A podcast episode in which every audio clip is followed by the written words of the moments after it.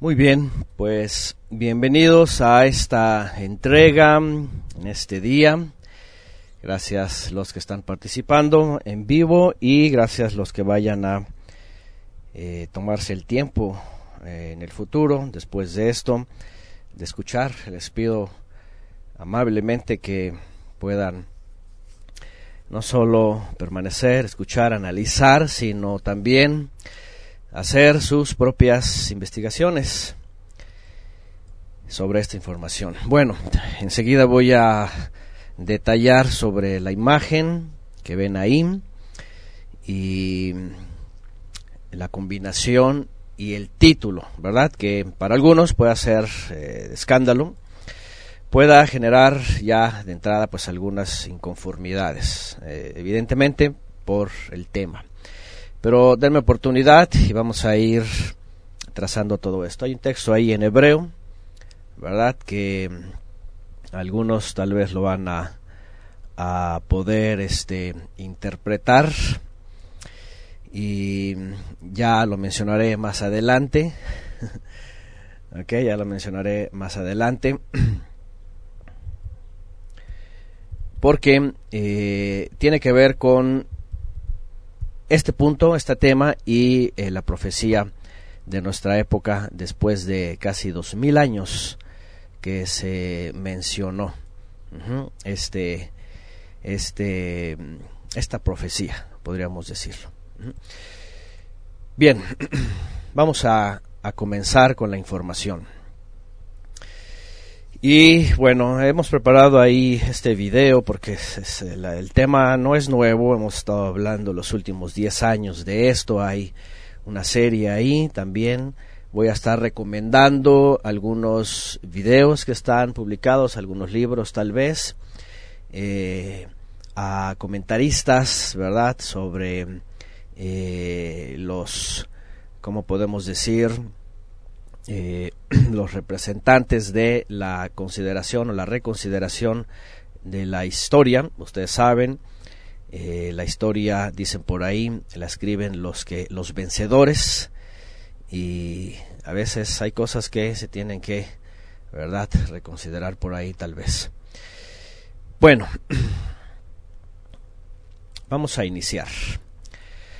Y tengo aquí de entrada una imagen que dio la vuelta al mundo, que muchos de nosotros la recordamos, otros posiblemente no, no fueron testigos de eso. Eh, algunos a lo mejor ya ni la recuerdan, ¿verdad? El tema que nos atañe hoy día es este famoso conflicto.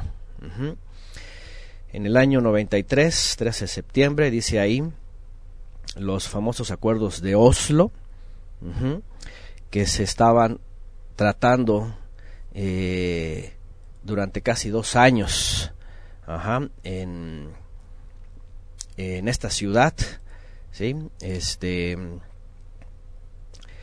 fueron mm, algo muy interesante, ¿sí? Eh, que se dio, dicen por ahí, en, en un proceso de paz, ¿verdad? Todo era aparentemente eh, en secreto, ¿sí? ¿Por qué? Ahorita les voy a decir por qué. Eh, había mucha, mm, ¿cómo se puede decir? Eh, muchas incógnitas, ¿verdad? Sobre lo que estaba pasando, por supuesto, en el Oriente Cercano, ya desde el año 48, 47, finalmente. Y eh, esto se dio, ustedes recordarán, ¿verdad? Este, ¿Y qué pasó con eso? Bueno, hubo inconformidad, ¿sí? Hubo inconformidad. Eh, ¿Cómo concluyó eso? Los que ustedes recordarán, pues con el asesinato de Isaac Rabin, el que está a la izquierda, y el envenenamiento de Yasser Arafat.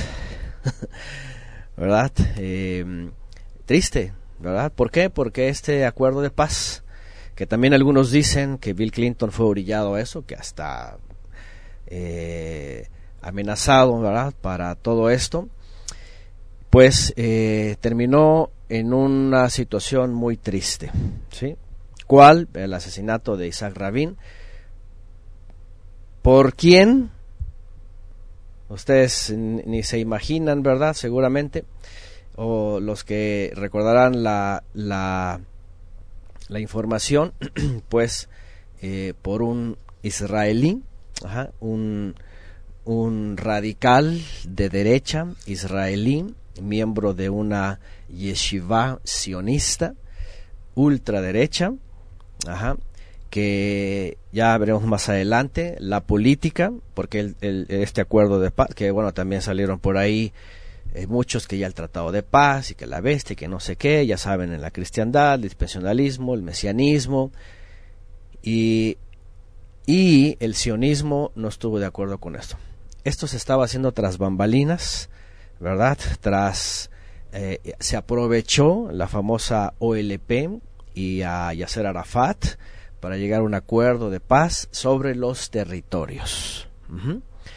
Sobre los territorios, estos territorios que finalmente iban a tomar eh, fronteras y que dijeron los ultraderechistas sionistas no es así. ¿Por qué? Porque su política es vámonos todos para afuera, Estado palestino no tiene que existir, no hay negociación, no hay paz, no hay autodeterminación de los pueblos, en este caso del el pueblo palestino. Isaac Rabí hubo manifestaciones contra él, hubo marchas, hubo disturbios. Finalmente, en una convocación multitudinaria, lo asesinaron, el asesino confeso dijo es un traidor, fue un israelí, ¿verdad? Ultraderechista, y años después, así es, muere de una enfermedad sospechosa y grave Yasser Arafat. Eh, las investigaciones estaban eh, con mucha sospecha, su cuerpo es exhumado años después y es analizado por especialistas franceses y le encuentran altas cantidades de polonio, ¿verdad?, en sus huesos y dicen, este hombre definitivamente fue envenenado, fue envenenado. Y la inteligencia israelí se deslinda, dijeron que no, que ellos no participaron, etcétera, pero es, más que obvio, hay mucha información de esto. Todo apuntaba a la inteligencia israelí, el Mossad, claro. Ustedes saben todo esto. Bueno, estos han sido intentos, ¿sí? Los acuerdos de Abraham, los acuerdos, ¿verdad? Este, de por aquí y por allá. Sí, ya saben, paz y seguridad y todo esto. Cada vez que pasa esto, vienen, vienen todos los fanáticos también del dispensacionalismo, mesiánicos y cristianos, y que el tratado de paz y, y todo, todo, cada vez, todas esas cosas. Pero bueno, eso es aparte. Pero bueno, comienzo con esto. ¿Por qué? Porque ese famoso problema israelí, palestino o árabe judío o ya es que hay, hay, hay un problema aquí, ¿verdad? También con todos estos términos.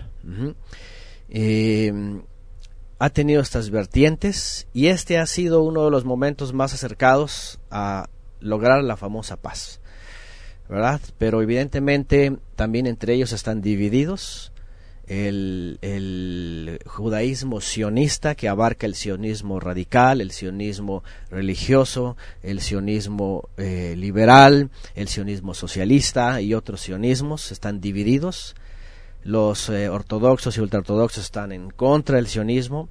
El Estado de Israel es un conflicto interno. Los partidos políticos, los partidos políticos son un desastre. Si ustedes analizan la política, hay partidos de izquierda, ultraizquierda y ultraderecha, y también entre ellos está dividido con, ¿verdad?, con eh, Mizrahi, Sefaradí, Ashkenazim, entre ellos hay liberales, hay socialistas, hay eh, capitalistas, ¿verdad? Es una revoltura de todos peleándose contra todos. Las elecciones parlamentarias también ahí son complicadas. ¿verdad? Hay enemigos que se tienen que unir para derrotar a los otros. Eh, lo que pasó recientemente también tiene que ver con esto. Hay muchas cosas detrás del telón. La cosa es de que paz nunca va a haber. Guerra y derramamiento de sangre parece que van a continuar. Y ahorita les voy a decir por qué, finalmente, ¿no? Hay una radicalización, ¿verdad?, de dos filosofías aquí. El mundo en general no lo entiende, el mundo solamente dice hay palestinos y judíos, ¿verdad? Y los terroristas y no los dejan en paz y pobrecitos y, y, el domo de hierro y qué bueno y Estados Unidos financiando con millones y millones de dólares, ¿verdad? El domo de hierro y todas estas cosas y el armamento y, dicen orar por la paz de Jerusalén. Luego viene, luego viene todo el mundo evangélico, ¿verdad? Todo distópico y vamos a orar por Jerusalén y la paz y no sé qué, usando salmos fuera de contexto, etcétera, etcétera, etcétera. ¿Y qué es lo que sigue ocurriendo ahí? Hay, hay muchas piezas también sueltas. Más adelante les voy a hablar sobre el asunto de los grupos terroristas, ¿verdad? Financiados por ya saben quién. Y un montón de cosas. Pero bueno, inicio con esto porque esto siempre llama la atención. Y bueno, espero ahora con las nuevas políticas de YouTube esto no sea un problema más adelante, ¿verdad? Por, con eso de los reconocimientos de, de rostros. Bueno, esperemos que no sea un conflicto más adelante. Pero bueno, es del dominio público y creo que se puede usar sin problema. ¿Qué está pasando en esas regiones? Bueno, primero que nada, aviso. La siguiente exposición intentará transmitir lo más posible de información basada en la Biblia y su profecía, historia, religión, filosofías e ideologías que encierran alrededor de 3.500 años de historicidad. El autor se declara creyente y a favor de las profecías dadas y cumplidas referente al Mesías Yeshua y todos sus cumplimientos mesiánicos. El hecho de enmarcar el tiempo y el espacio profético demostrará también el cumplimiento de otras profecías que son el motivo de esta entrega. Antes de calificar el contenido o a su autor como antisemita u otro término parecido, favor de verificar la información y todas sus conexiones históricas. Bueno, Lo acá citado dará evidencia de profecías pasadas, instrucciones del Mesías Yeshua, eventos históricos y profecías cumpliéndose. El hecho de enmarcar la exposición al movimiento nacionalista y radical de la Haskalah, que es el sionismo, nunca significará, nunca significará que yo esté de acuerdo con el fanatismo radical islámico, ni general, ni en general con el Islam tampoco, ¿sí? Y sus vertientes, tampoco a favor del judaísmo, ni sus vertientes, ni cristianas y sus vertientes, ¿ok?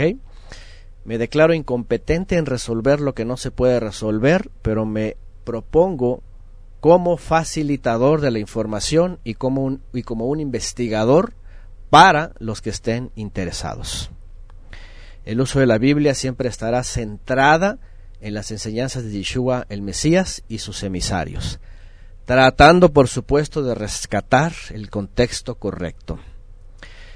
Esto es muy importante, sí, porque voy a hablar de muchas cosas. Evidentemente, eh, los pro-sionistas, que lleguen a ver esto, lo, primero que van a decir es antisemita, ah, apoya a los árabes, apoya a los palestinos, que se me hace que es de jamás, y empieza, me han, me han, me han puesto títulos y criticado y dicho tantas cosas de un servidor y lo quiero hoy día adelantar.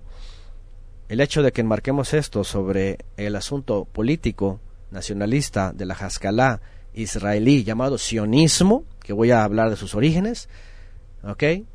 No va a significar que esté a favor de todo lo que ya dije. Islam y sus vertientes, palestinos, árabes o judaísmo tradicional o cristianismo, sus vertientes, dispensionalismo, etcétera, etcétera. ¿Ok? Eso quiero que lo entiendan, no soy ni pro, palestino ni nada de esas cosas, ¿sí? Voy a hablar también de todo lo que ocurre ahí. Al final la gente sí, la gente sufre, la gente está eh, cercada de dos ideales, ¿verdad? Que eh, chocan entre sí y que ambos son eh, verdugos de la misma gente, de los ambos mandos. Gente que nunca, nunca estuvo en pleito ni en desacuerdo y gente que los han afectado para que estén en pleito, ¿verdad? Consecutivo. Bueno, mi oración.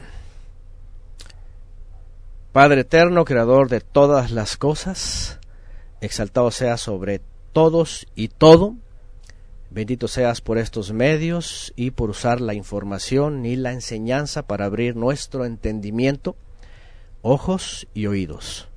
Que todo esto cumpla nuevamente ese propósito para aquellos que experimentarán lo mismo que nosotros. Tú lo haces por tu voluntad y por la exaltación sea y la exaltación sea solo para ti.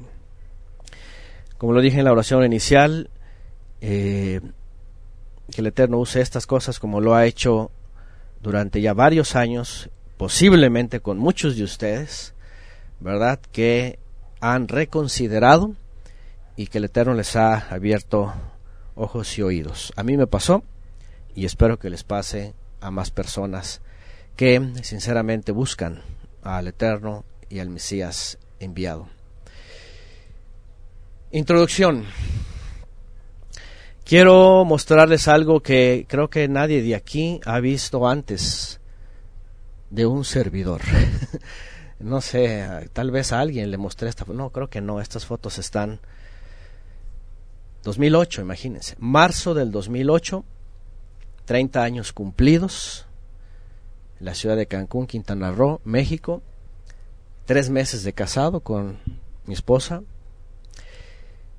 Esta cosa era yo.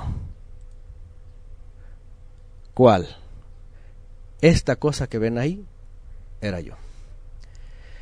Y bueno, estoy de espaldas no porque queríamos eh, esconder el rostro, sino porque era una imagen que estaba haciendo yo como diseñador, como todo esto, ¿verdad? En el lugar donde estaba usábamos pues mucha eh, publicidad y todo esto en esa comunidad con sus conferencias, etcétera, y estaba haciendo una imagen especial.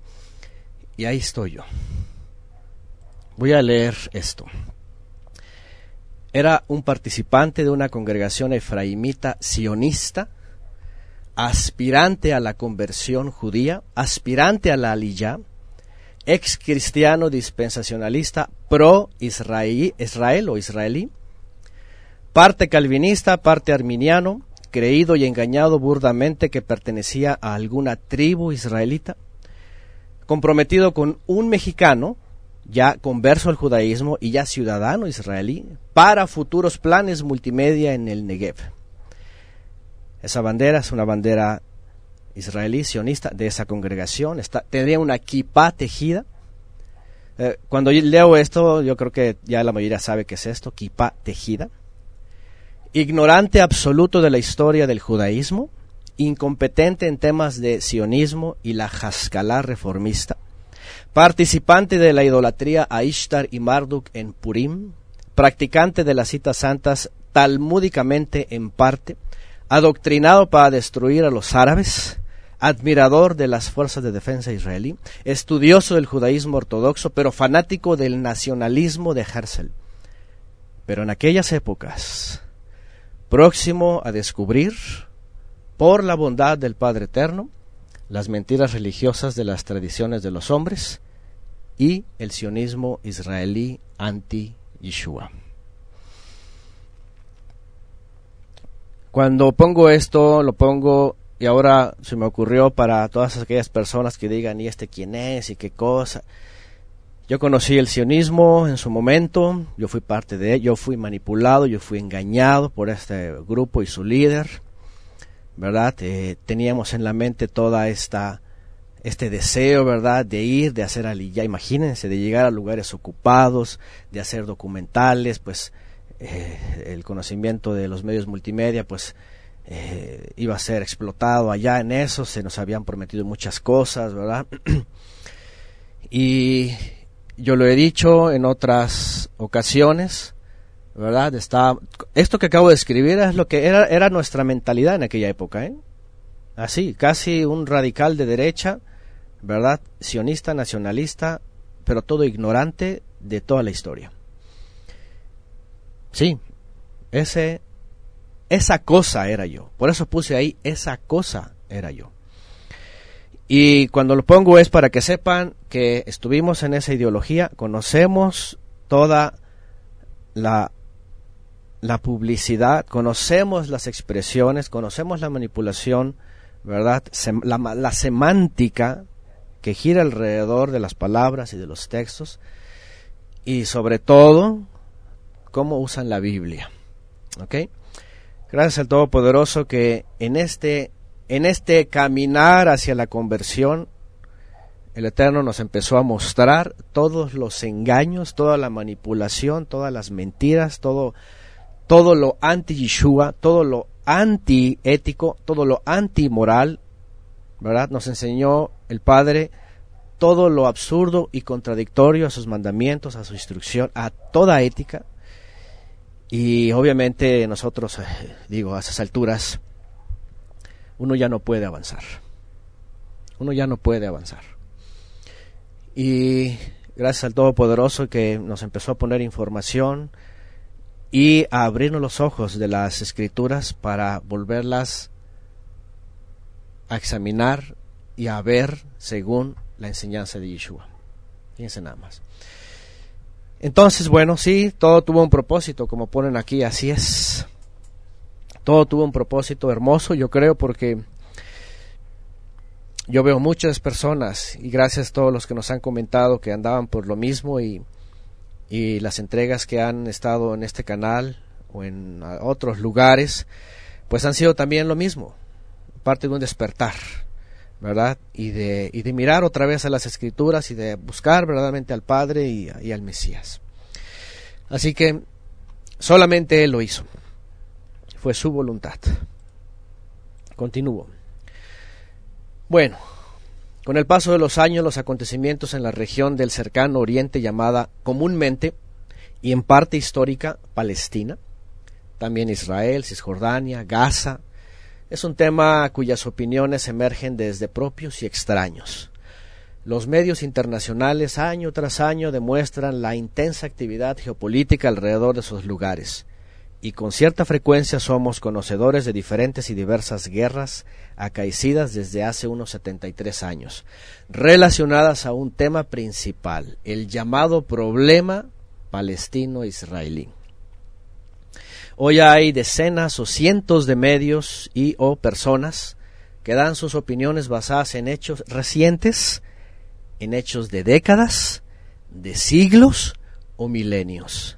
Es válido mencionar dataciones, sucesos y personajes del pasado, pero no es válido traerlos fuera de sus contextos como pretextos y relacionarlos con eventos y personas que no solo no tienen vínculos histórico-genéticos, pero además nunca vínculos proféticos contextuales. A ver, estas palabras que escribí quise dar a entender que lamentablemente esta historia de la humanidad que está trazada en la Biblia, en la profecía, y que tiene eventos y acontecimientos, ha estado manoseada por el hombre, moviendo textos de su contexto, trazándolos por todos lados. La Biblia es un peligro cuando cae en manos del fanatismo que busca sus intereses. La persona que busca al Todopoderoso y de verdad lo que quiere encontrar su voluntad, la Biblia es es una instrucción de vida que le hace conocer al Mesías y la voluntad del Padre. Pero la Biblia la puede agarrar cualquier fanático y usar cualquier texto y lo que sea. Ya saben, la cristiandad ya hemos hablado mucho de esto, el judaísmo hace lo mismo, el islam hace lo mismo, y todas sus vertientes, y eso es un gran problema. Y como pongo aquí, este tema tiene todas estas décadas, ¿verdad?, vigente. Las opiniones hoy día hay de todo, ustedes ven en internet, hay cualquier tipo de comentaristas. En, en las religiones la mayoría son pro-israelí, ¿verdad? Hay unos cuantos pro-palestinos con sus causas, pero también hay piezas sueltas ahí. ¿verdad? Hay muchos seculares solamente diciendo, ¿verdad? Eh, de los tratados de, la ONU, de todas las cuestiones, hay las resoluciones, hay otros hablando, ¿verdad? Ya de historia más del pasado, etcétera. Hay de todo. Pero tenemos que ser también, con este paneo general, tenemos que ser muy serios en ir determinando cómo fueron los eventos y, por qué se por qué se han producido todos estos efectos y lo vamos a ver enseguida. Bueno,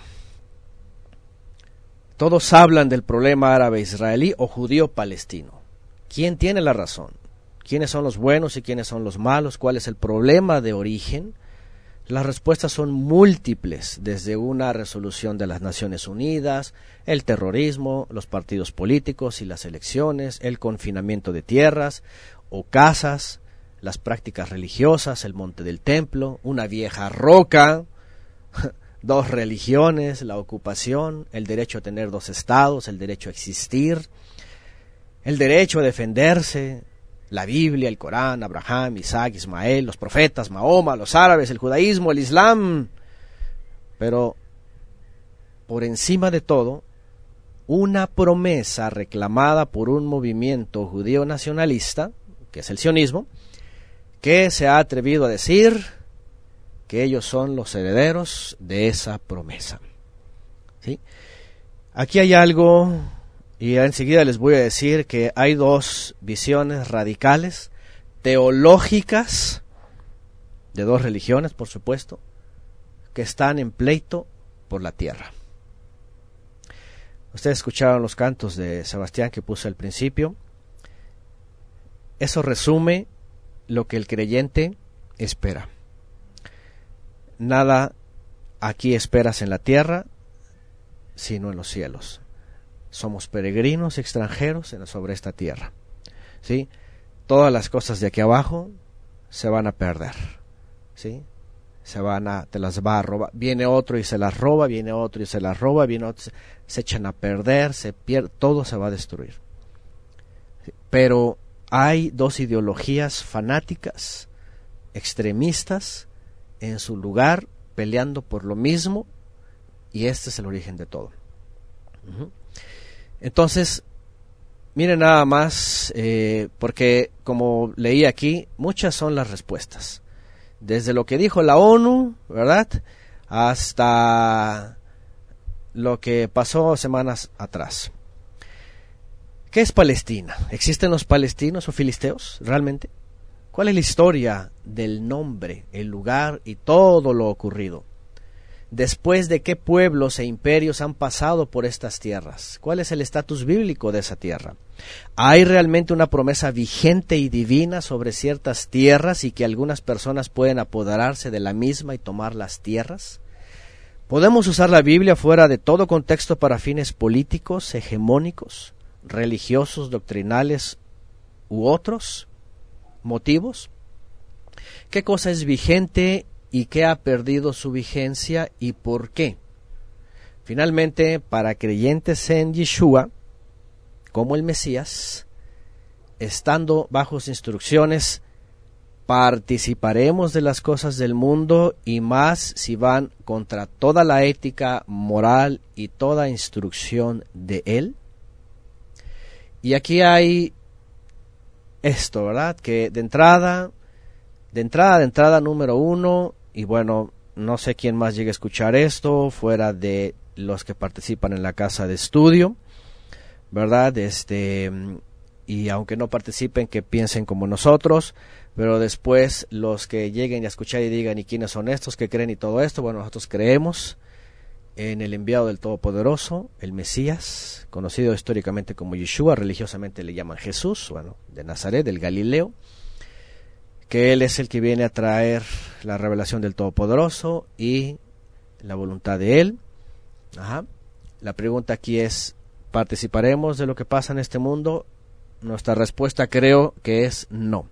No solo no en lo que pasa allá, ni siquiera en lo que pasa en nuestros propios países. No podemos ser partícipes de políticas de un lado o del otro, o aunque estén en medio, pienso que tenemos que deslindarnos porque nuestra ciudadanía está en los cielos, porque nuestra esperanza no está en esta tierra, porque estamos de paso, porque solamente esperamos y buscamos la bondad del Eterno en nuestro peregrinar, pero de ahí en más, ni en problemas políticos de nuestros países, ni a favor ni en contra, porque ambos están manoseados también por la política, ni tampoco en países extranjeros que tampoco nadie sabe nada y hay gente que solamente habla y no tiene ninguna idea. Entonces, bueno, además que aquí, ¿verdad? Como dice por ahí alguien, las palabras de palestino, palestinos, ¿verdad? Israel, eh, judíos, semitas, antisemitas, todo esto es una Babilonia de semánticas, porque también se usan los nombres y las palabras para cada quien decir lo que, lo que quiere, pero al final todo, ¿verdad? Es un juego de palabras de manipulación. Y eso también hay que, quede bien claro. Bueno, el pretexto, el problema. Lo que acabo de leer es esto, ¿sí? Hay dos ideologías que chocan, que emergen de dos religiones. Hay fanatismo, hay teología de ambos lados, hay nacionalismos. Por un lado, aquí tenemos la primera impresión, ¿verdad?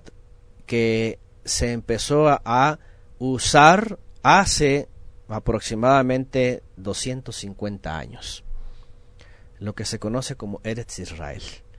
Ahí puse una imagen de el Oriente Medio, Oriente Cercano y Oriente Medio. Esa raya roja que ven donde dice Eretz Israel es lo que el judaísmo sionista ha rescatado de la Torá.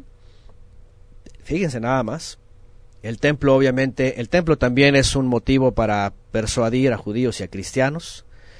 Y el texto está en Deuteronomio 1, del 6 en adelante. Leo la traducción eh, Torah de, del Isort, así se llama, traducción Torah.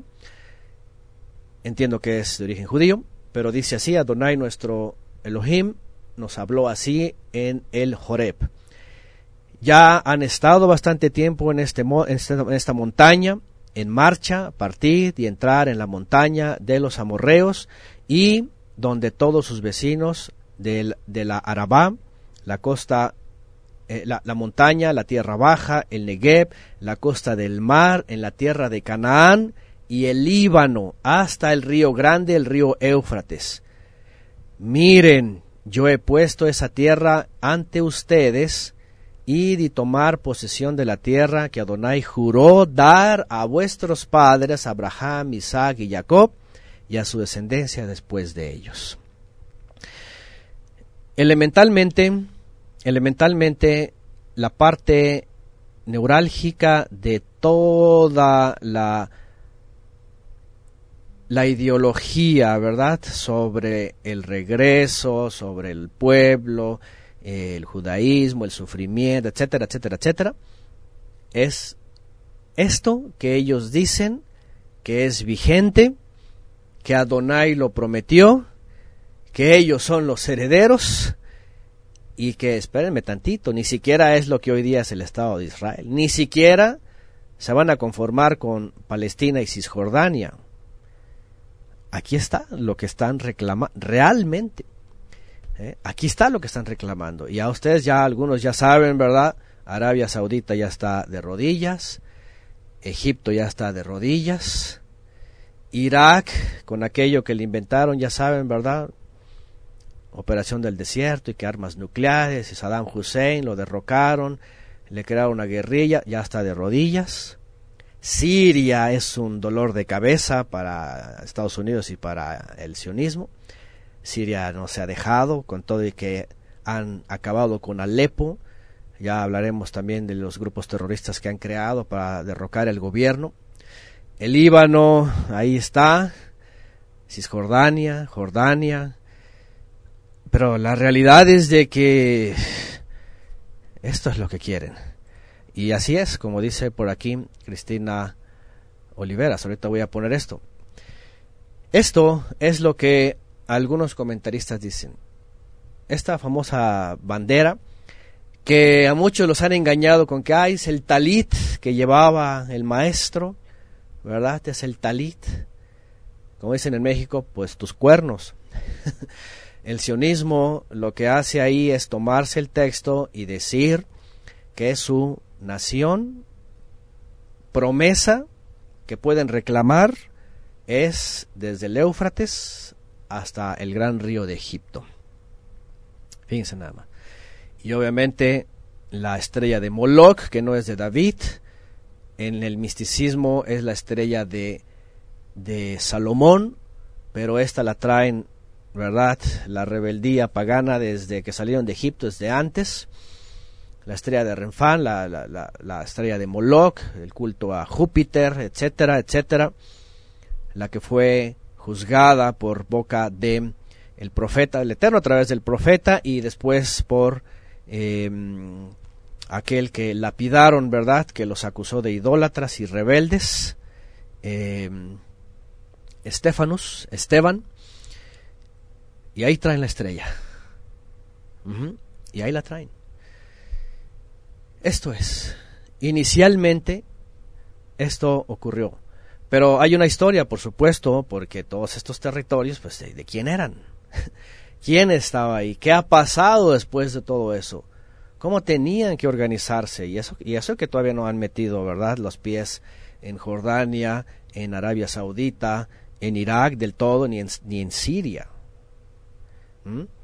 ni el, ni el Líbano tampoco, ¿no? Bueno, la realidad es de que eso fue el primer problema. Por otro lado, cuando vamos a la escritura, eso se prometió, fíjense, desde el Éxodo.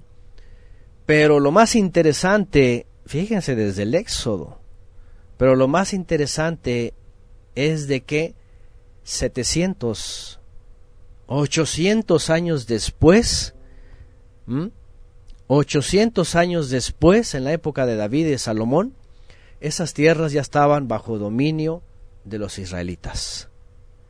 Ya podían ser tomadas, ya podían ser parte de la tierra, ¿sí? Y ahí está, Primera de Reyes 4:21, Salomón señoreaba sobre todos los reinos desde el Éufrates hasta la tierra de los filisteos y al límite con Egipto. Y traían presentes y sirvieron a Salomón todos los días que vivió. Primera de Reyes 4, primero de Reyes 4:24, primer libro de los Reyes, porque él señoreaba, Salomón, en toda la región al oeste del Éufrates, desde, la, desde hasta Gaza, sobre todos los reyes al oeste del Éufrates, y tuvo paz por todos lados alrededor. Esto, cosas que ya las hemos estudiado y este es el contexto, ¿ok? Este es el contexto de aquellas épocas. Dice en Deuteronomio, ya son una multitud que no se puede contar, número uno. ¿Sí? Porque la promesa para Abraham, como lo dice la carta a los hebreos, si el Eterno les cumplió dos cosas, ¿cómo no va a cumplir lo que ha dicho por medio del Mesías? Hablando de su regreso y la herencia celestial, dice el autor de los Hebreos.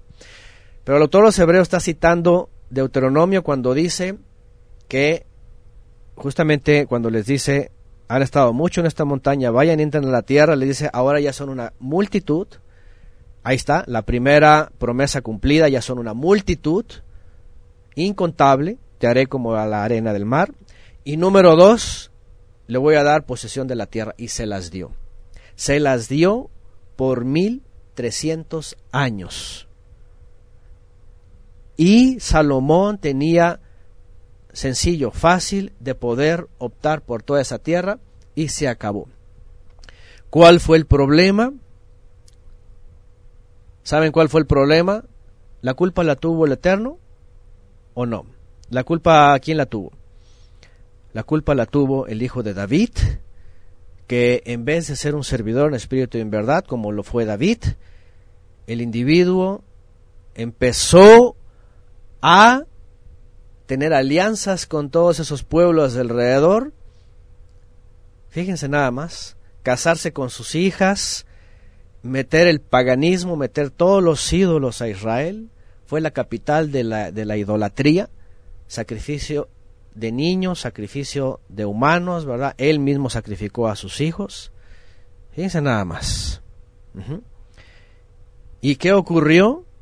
Que el Eterno le dijo, se acabó. Se acabó. No solo, no vas a obtener la tierra, sino que además tu reino va a quedar dividido en épocas de tu hijo. Escúchenme bien, por favor, y los que estén escuchando por allá, que luego vengan a comentar. A mí no me salgan con que es que el Señor no les dio la tierra, es que nunca fue de ella, es que tiene que cumplirlo porque Él lo dijo y Él es de palabra, Él no es hombre para que mienta ni se salen con todas esas cosas. Oye, espérame.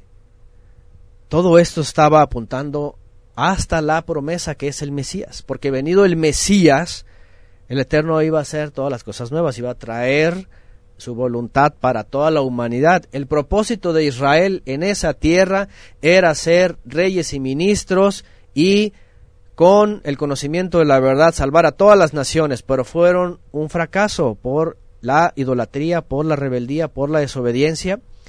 Y Eterno entonces dijo, voy a enviar un día a un rey, él va a salvar, él, él, y, y se acabó. Así que todo aquello realmente se cumplió.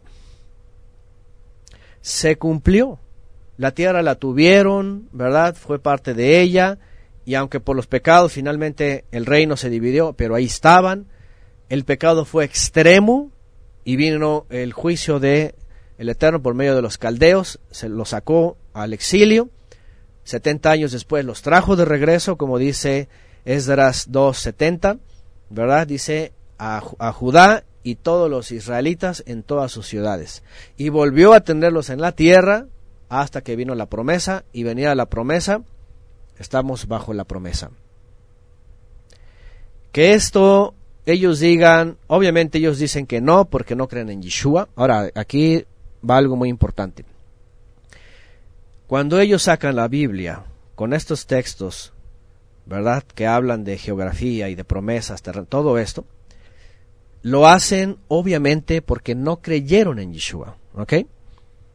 Porque lo ignoran y además lo ofenden, o lo, intentan ofender o intentan insultar. Así que si no creen en Yeshua, por supuesto que se van a agarrar de cualquier pedazo de la Biblia para hacer lo que ellos quieran. Este es un problema serio. Bueno, guerra teológica. Y luego nos encontramos con otra cosa. Por un lado, acá está del lado derecho, ¿verdad? Lo que ellos dicen, esta es nuestra tierra. Y es una herencia y la, la, la, la tenemos por derecho e históricamente, dicen ellos. Ya saben, ya lo que les dije, por eso Arabia ahorita está de pie, perdón, de rodillas. Irak ya cayó. ¿Se acuerdan, verdad? Todo lo que ha pasado en el Golfo. Siria no han podido. Siria es un hueso duro. ¿verdad? Y además Rusia lo está apoyando. Ajá, el Líbano pues está ahí entre la espada y la pared. Este la península del Sinai, aunque la cedieron a los egipcios, dijeron eso luego, eso no hay problema, Egipto está de rodillas. Y bueno, esa es la ideología de Pero por otro lado, ahora, esto es la teología, ¿eh? escúcheme bien. Aquí hay algo muy importante, y ese es el gran problema, escúcheme bien, esto es el gran problema de la teología de todas las religiones, sacar los textos fuera de contexto. La teología judía incluso los anti-sionistas, estoy hablando del judaísmo tradicional, también creen que esta tierra les pertenece, pero obviamente ellos no lo van a hacer por medio del sionismo. Ellos lo que dicen es, primero viene el Mesías y luego nos da la tierra. Él lo va a hacer el Mesías. El problema del sionismo es de que dijo, vamos a preparar el camino al Mesías y, y después dijeron, nosotros somos el Mesías porque ya los hicimos volver. Pero al final esa es la teología, tomar aquel texto y decir que sigue vigente. Pero luego viene la teología del Islam, que es dar al Islam. Dar al Islam significa la casa del Islam. Y estos, después de la muerte de Mohammed o de Mahoma, Mahmud, ustedes saben sus inicios, siglo VII, todo lo que ocurrió, se convierte, ¿verdad? Dejan los ídolos y es un, es un despertar de los árabes, etcétera, hasta los califatos Omeya y Al-Basim. Toda esa región verde que ustedes ven, ¿verdad? Desde básicamente desde Portugal, España y todo el norte de África. Uf, es un territorio hasta Afganistán y todo el sur. ¿Saben lo que dicen ellos? Esto nos pertenece a nosotros, Afganistán, Pakistán, eh, Kazajistán, Uzbekistán, Turkmenistán, Irán, todo, Georgia también, parte de lo que fue la ex URSS, obviamente Turquía, Siria, Irán, Arabia Saudita, Yemen, Oman, Egipto, Sudán, Libia, Argelia, todas estas regiones, dicen ellos, eso por ley islámica, te, escúcheme bien, teológicamente hablando desde el Islam, a esto no está en el Corán, esto no está en el Corán, esto es parte de la teología de los líderes islámicos después de Mahoma, porque obviamente para la época de Mahoma este territorio no existía para ellos, pero ya con el imperio y con los califatos Omeya y Al-Basi, abarcaron este territorio en la época alta medieval y ellos dijeron, esto es la casa del Islam. Por eso cuando se radicalizan y ven al sionismo ya después de la Segunda Guerra Mundial, que ya se repartieron el pastel y que empiezan a separar los países, ¿verdad? Dicen ellos, pero esto aquí no se van a meter los sionistas. Porque ya los radicalizados dicen, tenemos que recuperar lo que es la casa del Islam. Porque obviamente su idea de ellos es convertir también, por supuesto, a los infieles y que todos conozcan a Alá. Igual que los cristianos. Los cristianos es que todos se posan a la, cruz de, a la cruz de, cruz, de Cristo y órale, ¿verdad? Los que no, la daga y a la hoguera. Lo mismo que hicieron los cristianos. ¿eh? Es un pleito entre teologías. Entonces, salen estos y los otros salen a su encuentro. Y ya te encuentras con una guerra teológica, lucha de poderes. Y luego se añade el nacionalismo, el radicalismo de derecha y luego viene cualquier locura. ¿Mm? Ahí está. Edgar Fernández, no faltó palabra de todas las buenas promesas que el Eterno había hecho a la casa de Israel, todo se cumplió. Josué 21:45. Ahí está, están poniendo, ¿verdad? Aquí textos. Y eh, y bueno, además, así dice Jimena Arce, se olvidan de que estaban advertidos de las consecuencias de la desobediencia anunciadas en Deuteronomio. El libro de Deuteronomio no nada más es del 1 al 6, capítulo 1, verso del 1 al 6. El libro de Deuteronomio al final habla de las maldiciones. Y dice, ah, que por cierto, más al rato voy a citar un texto que también lo han sacado fuera de contexto. Pero el libro de Deuteronomio dice que si no permanecen en la obediencia, todo, todo iba a ser en su contra, todo. ¿Ok? Bueno, entonces esto que les pongo aquí es muy importante. ¿Por qué? Porque pues está hablando de dos ideas teológicas, religiosas, nacionalistas, de ultraderecha, que se están dando de topes. Pero a la vez también hay una doble inteligencia que está trabajando ahí. ¿Ok? Bueno, vamos con la que sigue, porque tenemos muchas por acá. He tomado de un documental sobre el asesinato de mm, Isaac Rabin, ¿verdad? A estas dos mujeres, eh, viceministra, ex viceministra de Asuntos Exteriores, Tzipi Hotovelin, y también Tzipi Livni, ex ministra de Justicia y Asuntos Exteriores en Israel, ambas israelíes, ambas de origen polaco, ruso-polaco, eh, ashkenaz, una de ellas en esta entrevista dice, no es ninguna ocupación, eso es un cuento. No podemos ocupar nuestra tierra, dice eso, es ilógico. Es nuestra tierra a la que regresamos y podemos poner asentamientos, dice. Tenemos derechos históricos, dice esta mujer. Y luego, Tzipi Libni es una mujer que dijo, la tierra nos pertenece por derecho histórico, bíblico y legal. Háganme el favor.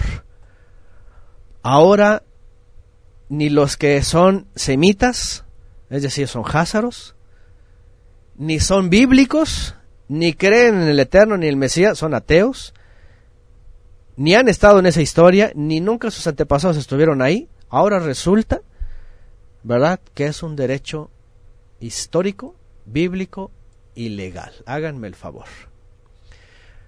Para eso les recomiendo, ¿verdad?, eh, dos libros. Uno es eh, La historia oculta del sionismo, ¿sí? La historia oculta del sionismo de Arthur Kastler. Este hombre es un israelí también, Házaro, ¿verdad? Judío en su momento, religioso, apostató, él se dio cuenta de todo el relajo, ¿verdad? Y, y él eh, denuncia, ¿verdad? La firme colaboración entre sionistas y nazis, fíjense, él dice que en las filas de los nazis había sionistas y que, ya saben, ¿verdad? Estuvo confabulado para todo lo lo cuento y, lo, y le digo, lo digo así porque la palabra, después voy a hablar de esto, no estoy hablando que no murieron judíos, murieron porque fue una, trabajo ahí de doble inteligencia. Y también les recomiendo a eh, otro libro que es eh, la decimotercera tribu, ajá, la decimotercera tribu. Ese es un libro también en donde se habla justamente, y esto es muy importante, ok, escúcheme bien. Este, el autor se llama, ah, ah pues él es, ¿verdad? Arthur Kastler, que escribe la décima, la decimotercera tribu y la historia oculta del sionismo. No, perdón, la historia oculta del sionismo es de Ralph Schollenman, Schollenman, así lo leo, no sé si es así, o Schollenman, la historia oculta del sionismo y eh, de Arthur Kastler, la decimotercera tribu. Estos hombres son revisionistas, son israelíes, ¿sí? Eh, conocen el judaísmo, conocen todo esto, y bueno, Arthur Kastler lo que hace es retomar en la historicidad judía, desde la época de Yehudá Halevi, el que escribió el libro del Kusari, de este imperio házaro, que se convirtió al judaísmo, y de ahí vienen los judíos ashkenazim. Los judíos ashkenazim, todos estos, con todos sus apellidos que vienen, ¿verdad?, de Polonia, de Rusia, ¿verdad?, de, Holanda, todos estos lugares, centro, norte no, o centro este norte verdad de lo que hoy día es Europa y Rusia eh, pues no son y está corroborado no solamente en el judaísmo, en la genética, en la historia, en la historia, en la historicidad, en los pueblos túrquicos, en los pueblos de Kiev, eslavos, házaros, todo esto se sabe. ¿Ok? Entonces, bueno, y lo que dice toda esta información es, estas personas están usando la Biblia, no son creyentes, son ateos, ¿sí? No creen en Yeshua, por supuesto, para nada. Al contrario, le llaman hijo de ramera, ¿verdad? Le dicen Yoshki en el Yiddish, que es, que es eh, hijo de ramera, ¿verdad?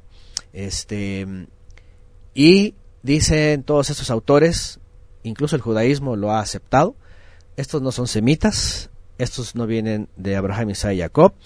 Y no significa que el pueblo como tal, el Eterno no lo acepte. El Eterno acepta a todas las personas del mundo siempre y cuando vuelvan a Él a través del Mesías.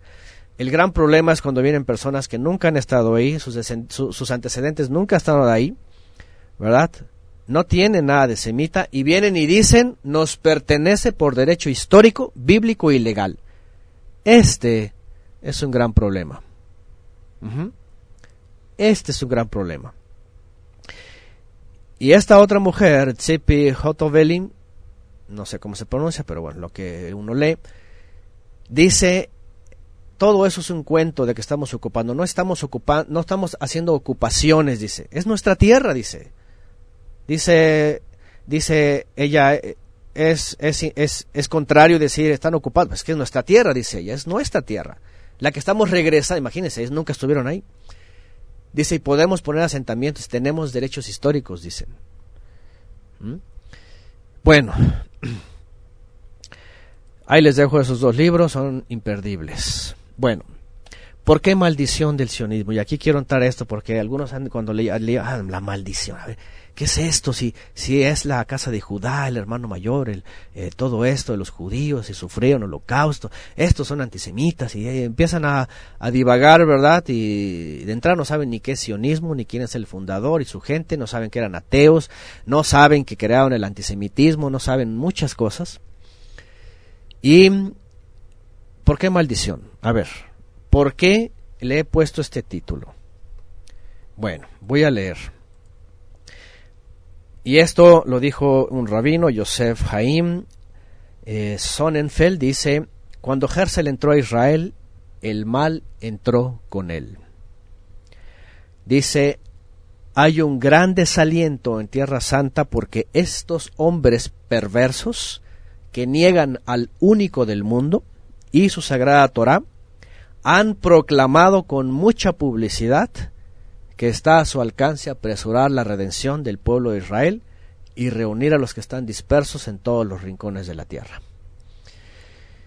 Bueno, ahorita voy a hablar de Herzl, pero ya muchos ya lo conocen. Este es un austrohúngaro, ¿verdad? Eh, ya él converso al cristianismo, laico, iluminista, eh, odiaba profundamente el judaísmo histórico medieval, ¿verdad? Este, mm, ahorita voy a leer algunas de sus palabras. Y este, realmente antes de él hubo muchos nombres a, favor de regresar a la tierra, ¿sí? Ya había otros expositores del sionismo antes, pero eran otras facetas del sionismo, sionismo religioso, ¿verdad? Sionismo este, eh, liberal, sionismo socialista, ¿verdad? Este, pero solamente eran ideas, planteamientos que obviamente eran absurdos para todo el judaísmo. Pero este hombre es el que vino a hacerlo concreto, ¿sí? El reconocimiento de Herzl es porque él empezó a mover las piezas, a viajar, a buscar dónde poder lograr conexiones y favores para hacer posible el plan. Pero obviamente, ¿verdad? Él como se encontró con la oposición de todo el judaísmo tradicional, histórico, ¿verdad? Religioso, eh, pues se los hizo enemigos, ¿sí? Y, y obviamente hubo ahí cosas que vamos a hablar más adelante. Pero los rabinos decían esto, el diablo anda suelto, el mal entró en Israel. Este dice, y estos hombres perversos están negando al Todopoderoso. De hecho, el judaísmo tradicional los calificaba, ¿verdad?, como, como ateos, como asimilados, ¿verdad?, este, capitalistas y todo lo demás. Los primeros antisionistas que ya estaban hablando de que el sionismo era una maldición, escúcheme bien, fueron los mismos judíos porque ellos en la tradición judía dicen que, y esto todos lo pueden consultar, está documentado, vayan también al sitio web de Neturei Carta, Neturei Carta es el movimiento actual que viene de los primeros opositores al sionismo, que se llama, un movimiento se llama la Agudá. La Agudá fue un grupo de rabinos también, Ashkenazim y también Sefaradim, que dijeron, este hombre es un perverso, esto está mal, esto no es bíblico, ¿verdad? El diablo anda suelto. Acusaron a Herzl, dijeron, está loco, ¿sí? Todo el judaísmo, en donde quiera que esté, jamás va a estar a favor de esto, porque todo el judaísmo en su tradición dicen, primero viene el Mesías, ellos creen eso, nosotros creemos que ya vino, pero dicen ellos, primero viene el Mesías, y Él milagrosamente nos va a llevar. Y Herzl dice, no, primero hoy entramos nosotros, preparamos el camino y viene el Mesías. Obviamente tampoco Él cree en el Mesías. Él no cree ni en Yeshua ni en un, ni, ni en un Mesías futuro. Él no creía en ningún Mesías. Nada más era un gancho para, para convencer a muchos judíos de la diáspora y que apoyaran su movimiento. Entonces, esto lo primero que dijeron los rabinos es una maldición.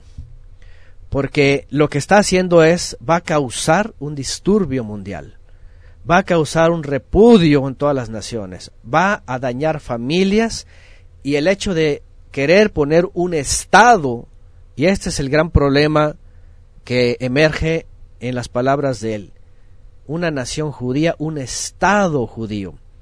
Y se fueron para atrás todos los judíos. Miren, hasta la época nadie tiene, de la gente que yo he escuchado allá afuera, ¿verdad? las dimensiones correctas desde la percepción del judaísmo cuando se dice Estado judío. Estado judío es la tesis y la antítesis. no puede haber judaísmo con un Estado, no puede haber un Estado con judaísmo, porque el Estado después del iluminismo tiene que levantarse como una nación o un Estado democrático, ¿verdad? Con libertades de minorías, con libertades de religión, con libertad de culto, con, ¿verdad? Progreso, con pro aborto, pro gay, pro todo esto. O sea, los rabinos sabían, eso es una maldición. Ellos, sabían, no, puede haber un Estado judío, no puede haber una nación judía. Medina de Israel, eso es una herejía, es una maldición. Este, este hombre está, dice, estos perversos están alborotando, van a causar gran problema en las naciones. A los habitantes de Eretz Israel le llamaban ellos a ese lugar, por supuesto.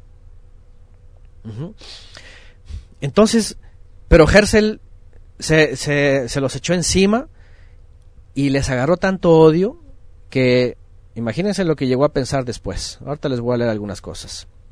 Bueno, el sionismo moderno, que es lo que actualmente es el corazón del Estado israelí, lo que se dice es llamar Israel, es, es el Estado israelí. Es un movimiento nacionalista emergente del judaísmo reformista. El judaísmo reformista es de recientes fechas.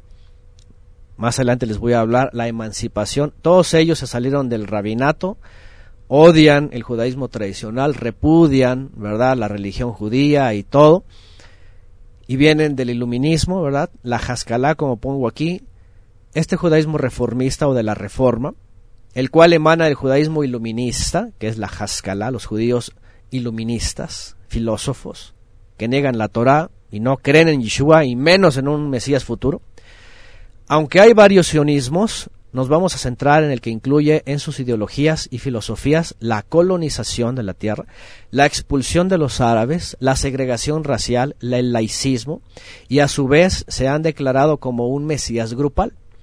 Han fundado el Estado israelí, y que aseguran o aseguraron que traerán la redención, que usan la Biblia a sus beneficios y que han causado toda la problemática de los últimos 73 años.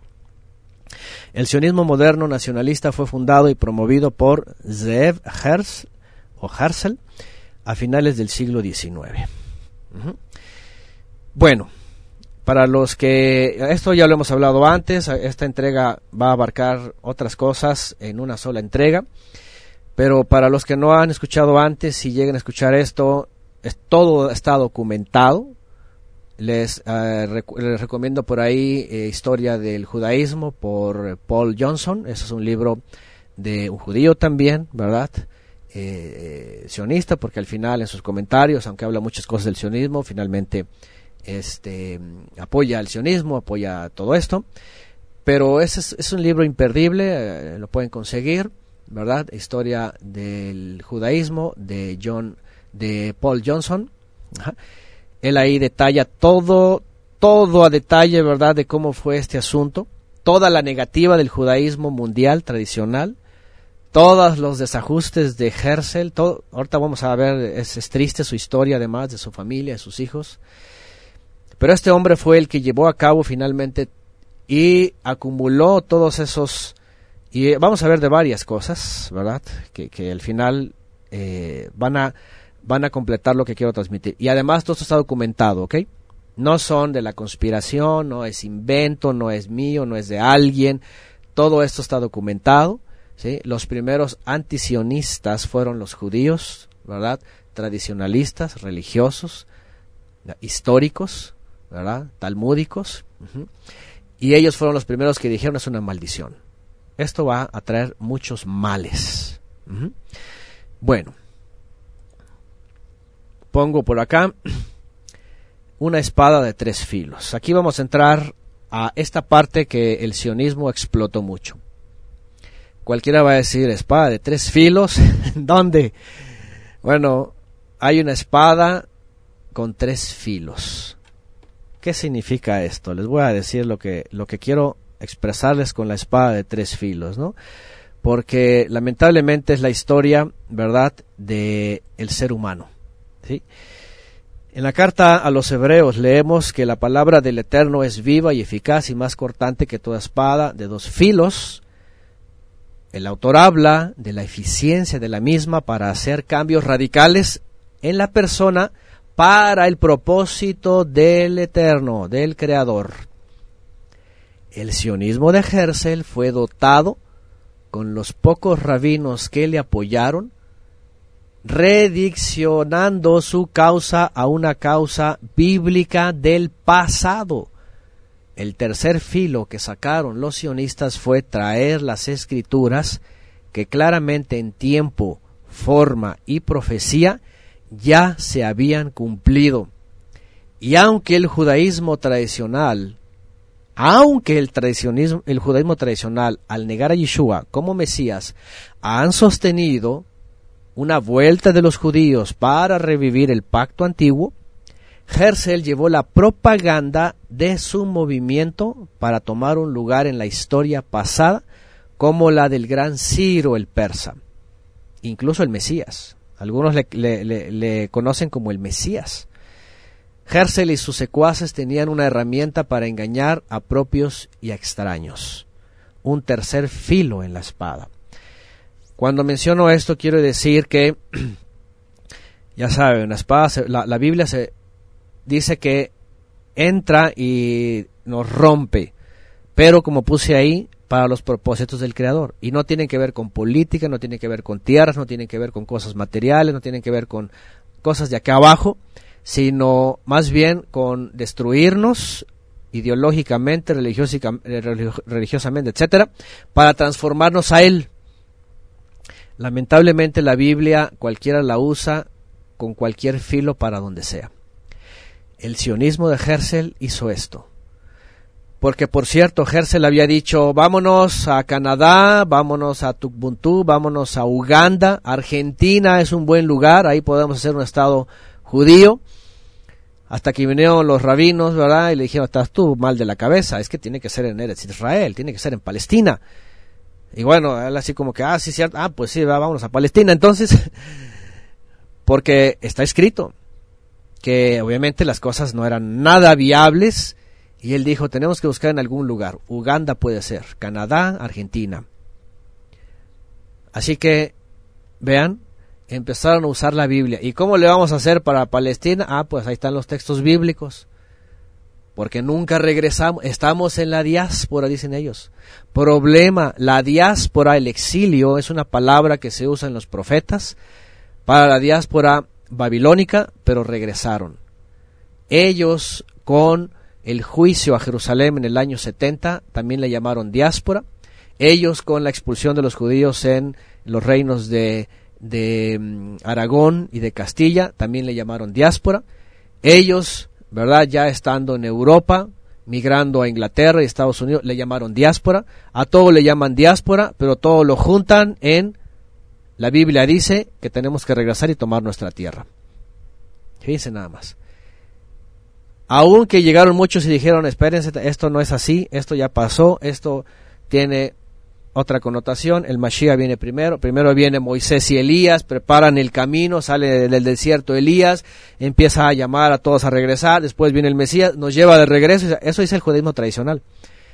Pero vienen los israelíes, y ¿qué ocurre?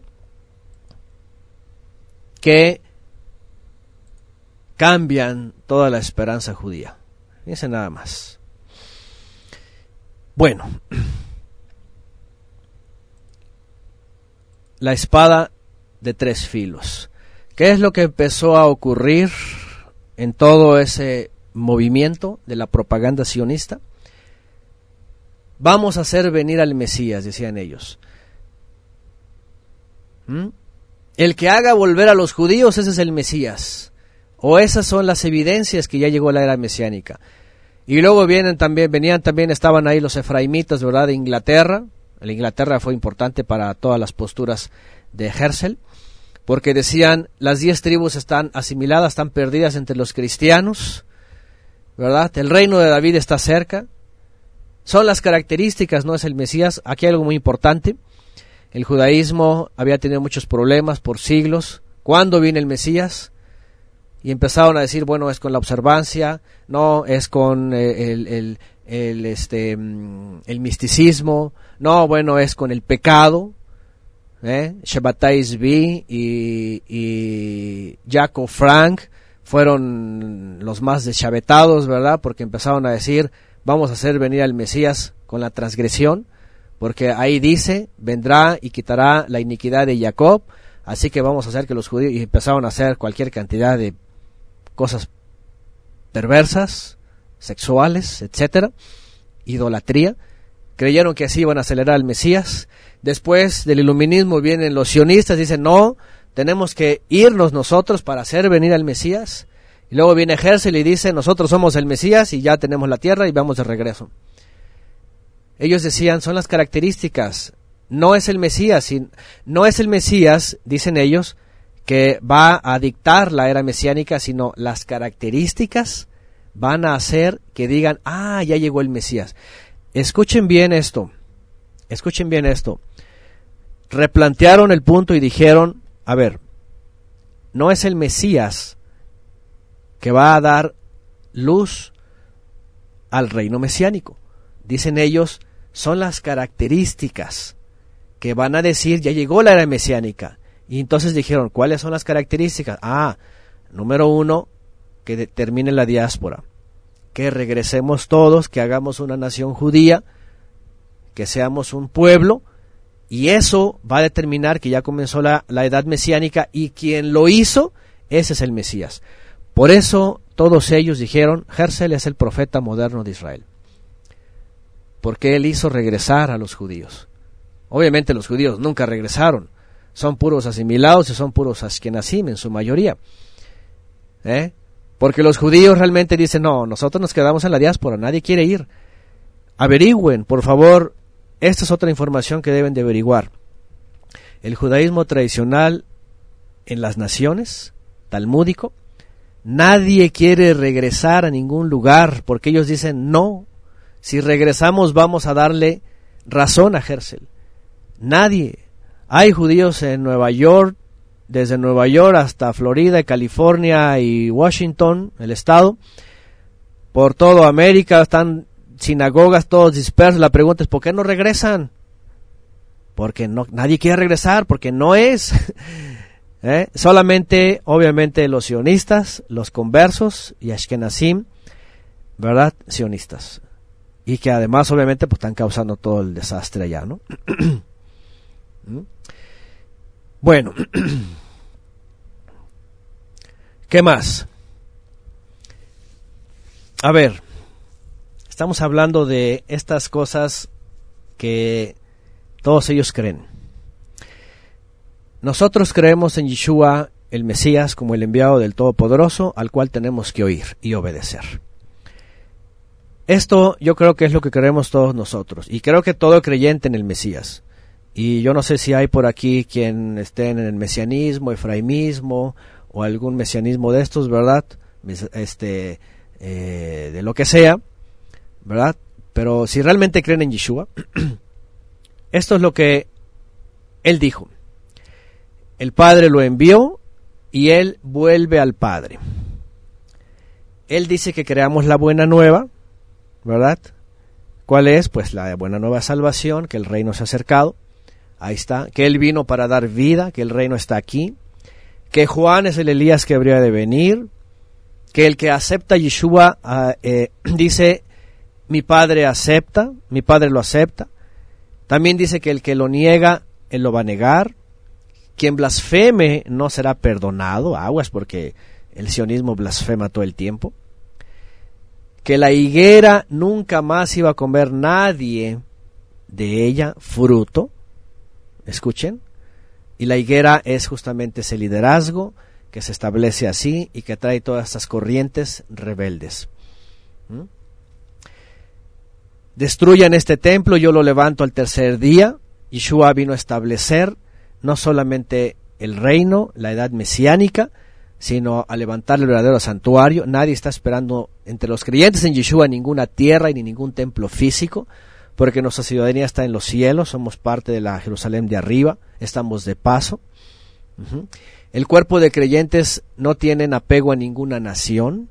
¿Por qué? Porque estamos llamados a ser un reino de ministros, vidas transformadas, que somos luz y sal de la tierra, que nuestro testimonio, nuestra vida y lo que vivamos y lo que enseñemos también cambien a otros.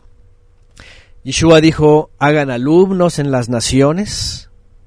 No dijo, vayan y, y, háganse un reino, un estado, eh, sean No, no, no, eso se acabó.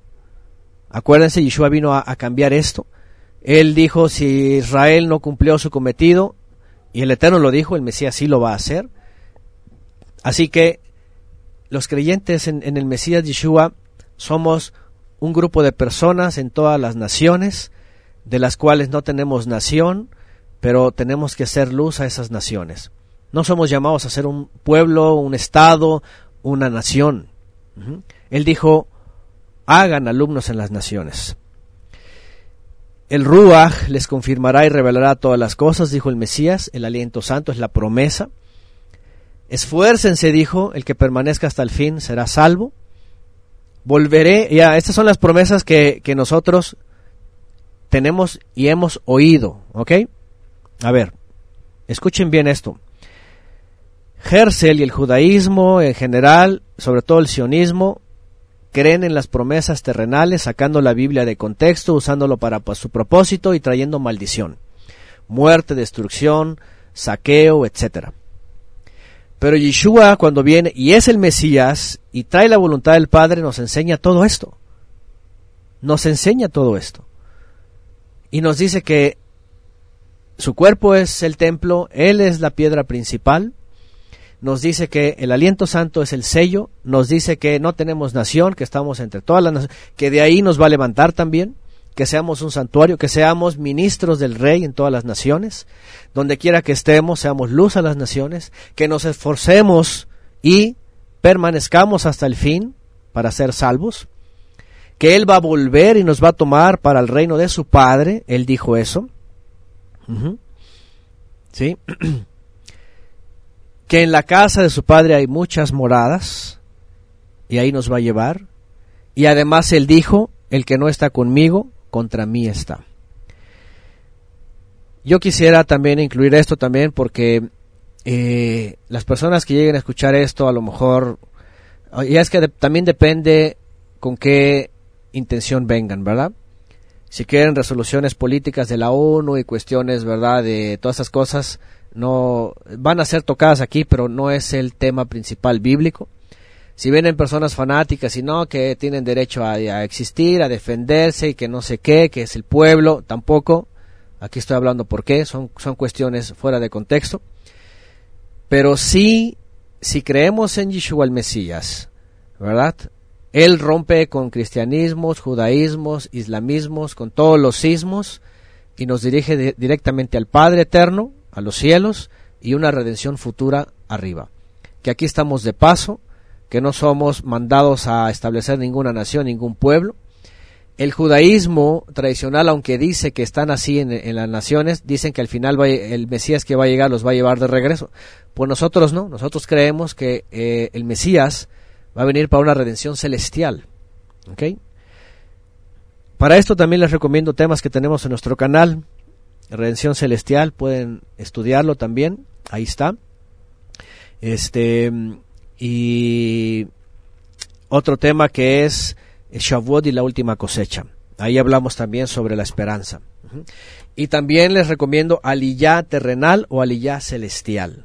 También está en nuestro canal. Así los buscan, Aliyah terrenal o Aliyah celestial. bueno, Dice Jimena, a Daniel también se le había anunciado el fin de Israel con un como, como un estado, territorio, nación, geopolítica, se le dice el tiempo que estaba determinado hasta que unía el Mesías. Es correcto, es correcto, cuando viene esta roca y cae y destruye esa estatua que estaba hablando de esos cuatro imperios, dice que esa roca crece y se hace como una montaña que llena toda la tierra. ¿Se dan cuenta? Entonces el Mesías trae la buena nueva, el reino de los cielos se acercó y los discípulos, los apóstoles y discípulos empezaron a llevar esta buena nueva a toda la tierra. Realmente el reino del Mesías, que no es como el mundo, está extendido sobre toda la tierra en todo aquel que cree. Ahí está.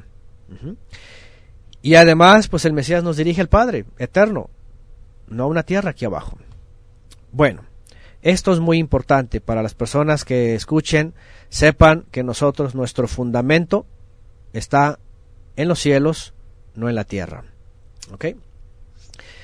Y con esto concluyo en, en, en algunas frases esto que creemos, ¿ok?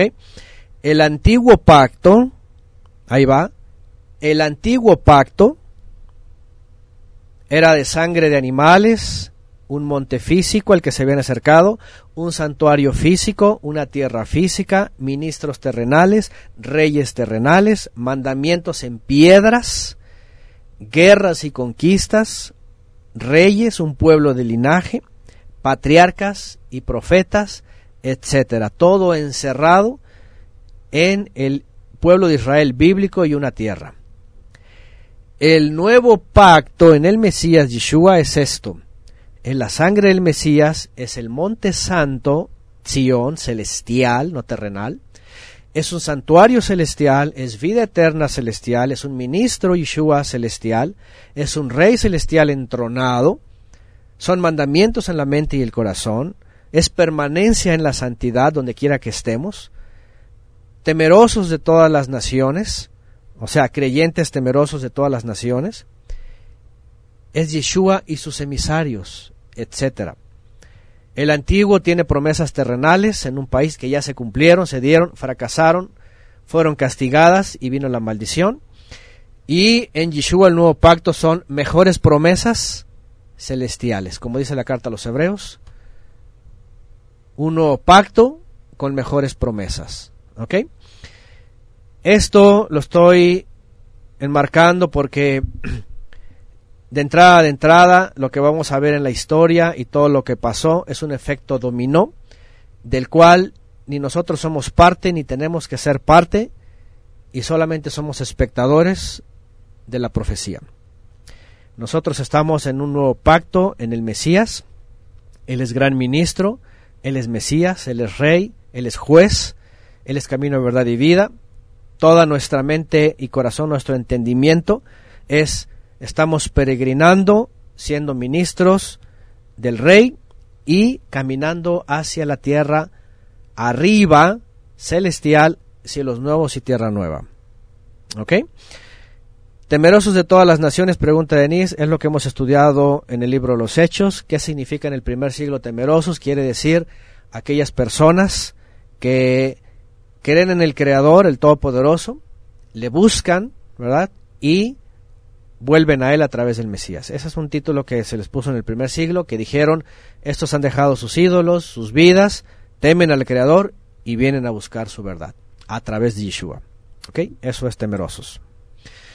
Bueno, yo no sé, a lo mejor, ¿verdad? Los estoy incluyendo este, a la brava, como dicen en México, pero yo no sé, yo creo que todos los que estamos aquí, al menos los que estudian en la casa de estudios, estamos entendidos de esto y creo que todos creemos esto. Un nuevo pacto con mejores promesas a través del Mesías, que es todo esto, rumbo a la promesa celestial. Como él lo dijo, en la casa de mi padre muchas moradas hay, voy a preparar lugar. Bueno. ¿Y esto por qué lo digo también? Porque en esta espada de tres filos, cuando estos vienen con este filo, a muchos los han engañado. Escúcheme bien. Hay mucha gente que viene de la cristiandad, que están metidos también en los cristianos, en los mesiánicos, en los efraimitas, en los yagüistas, ¿verdad? En los tehuacanazos. Todos estos están bajo engaño de que el antiguo pacto tiene que volverse a resucitar, otra vez la nación, la, el territorio, otra vez templo, y andan hasta disfrazados de pingüinos, ¿verdad? Y con barbas de Santa Claus y poniéndose cosas en la cabeza, y dicen que así es la vestidura santa, que no sé qué, y todas, todas estas herejías, nada más por los, los ashkenazim, ¿verdad? Polacos que sufrieron y que, y que los católicos los obligaron a vestir así, de luto, dicen que es la vestimenta santa, y que, también esas cosas, de veras, es vergonzoso ver aquí en México, a mí en México me da pena ver gente, ¿verdad?, este, metida en esta confusión, ¿verdad?, todos con el nopalote y, quieren verse como polacos. Es, vergonzoso. La escritura ni siquiera habla de esas cosas, pero bueno, otra vez, no se trata de la apariencia, no se trata, ¿verdad?, de la religión, de las formas, sino de una nueva persona, dice Shaul de Tarso. Y vuelvo a decir, eh, todos estos movimientos les han engañado que el antiguo pacto se va a resucitar y otra vez todo esto. Sangre de animales, monte físico, santuario físico, tierra física, ministros terrenales, que ya están preparando a los ministros, a los levitas, y que la vaca roja no sé qué ya, ¿verdad? Y que, y todo esto, ¿verdad? Y que ya está preparado para el templo, todo eso. ¿Sí? Todo eso es un engaño del judaísmo, lamentablemente usando la Biblia como si fuera vigente esa parte. Bueno, esta espada de tres filos ha omitido lo que hemos estudiado en la historia. Ustedes recuerdan esto, desde Adán, pasando por Noah y la inundación, Abraham, Isaac, Jacob o Israel, estancia en Egipto, el Éxodo, esto ya lo hemos estudiado, solamente lo estoy mencionando aquí, ¿verdad? El que quiera eh, escuchar está en el estudio, eh, eh, el estudio del cierre de los profetas, el reciente y el anterior, en nuestro website y en nuestro canal. Y aquí hay algo que quiero mencionar, está todo escrito en la historia, en la Biblia, por supuesto. el propósito de Abraham con su descendencia, que abarcaba una tierra y un reflejo de todos los errores del ser humano, trajo aciertos y desaciertos, más desaciertos que aciertos, ¿verdad? Y al final, después del exilio, su tiempo fue contado en 490 años, ahí está. 490 años que iban a traer finalmente el Mesías, a la promesa dada a Abraham, aquel que estaba escrito por Moisés, que era el profeta al cual iba a enviar el Eterno, el cual todos tenían que escuchar. Todos tenían que escuchar. ¿Por qué? Porque él iba a hablar las palabras que el Eterno iba a enviar. Esto es muy, muy importante. ¿Ok? Déjenme decirles que esto yo creo que es lo más importante. Creer o no creer. Bueno, ahorita, ahorita voy a llegar aquí. Bien, ahí les va. Deuteronomio 18, 18 y 19, yo creo que son los textos que se quedaron marcados en la historia del primer siglo para aquellos que creían y para los que no creían. Para los que creían y para los que no creían. Si Yeshua es el enviado del Padre, el Mesías, toda su obra, sus milagros, que fue resucitado y que fue ascendido y que dio toda esa instrucción y que habló de todo esto, del, del, futuro de Él, toda nuestra vida de dos mil años, vamos, si Él es el profeta al cual oír, Deuteronomio 18, 18 y 19, había de dos, creer o no creer. ¿Sí? Si se le creía a Él, entonces todo lo que tenía que ver con la sombra terrenal era borrón y cuenta nueva. ¿Por qué? Porque el Eterno había dicho, yo voy a poner las palabras mías en su boca y yo voy a hablar por medio de él y el que no lo escuche, yo lo voy a cortar. Así dice en el hebreo original. Lo rescata la traducción Septuaginta, dice yo lo voy a desarraigar. Yo lo voy a desarraigar. ¿Sí? Entonces, cuando viene el Mesías, tenemos que escuchar al Mesías. Si él dijo, ¿verdad?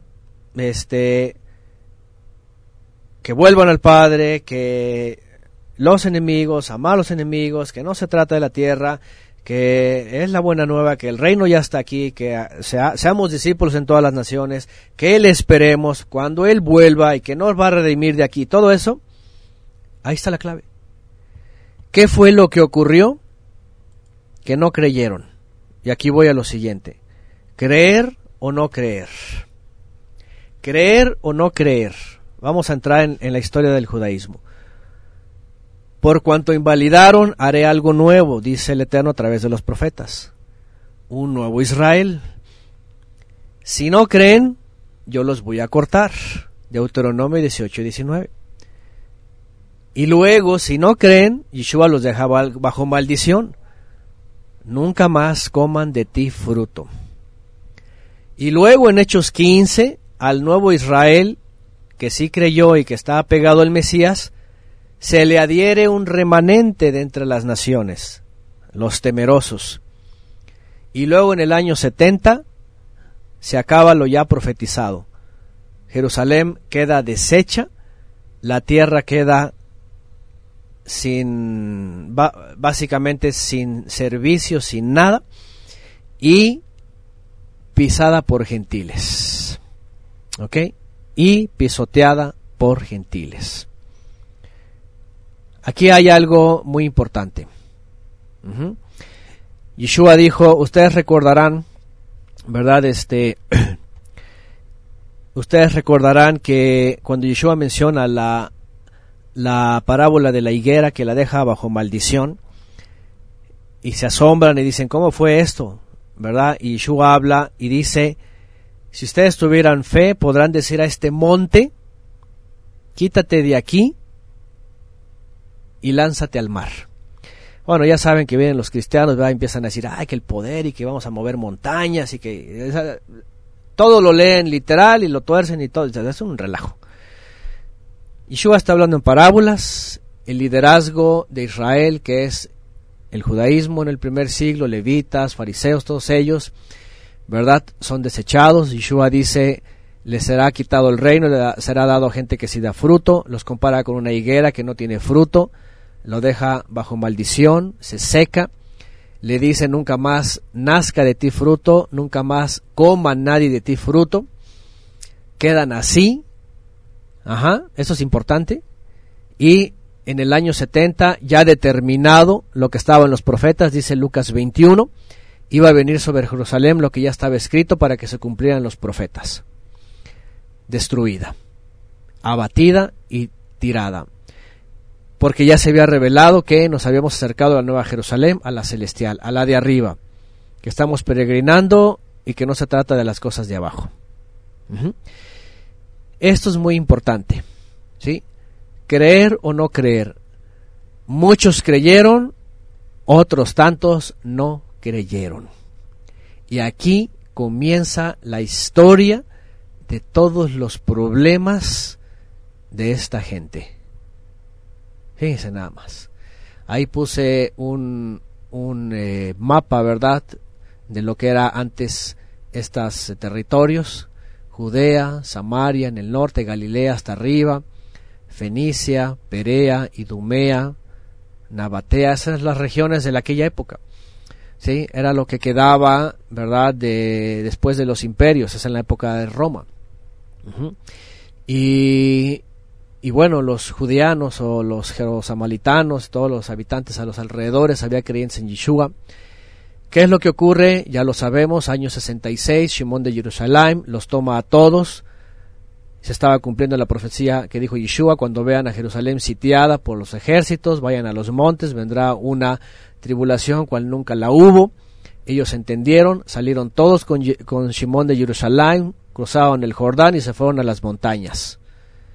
Vino el asedio romano, fue destruida Jerusalén, la ciudad, quedó solamente un muro.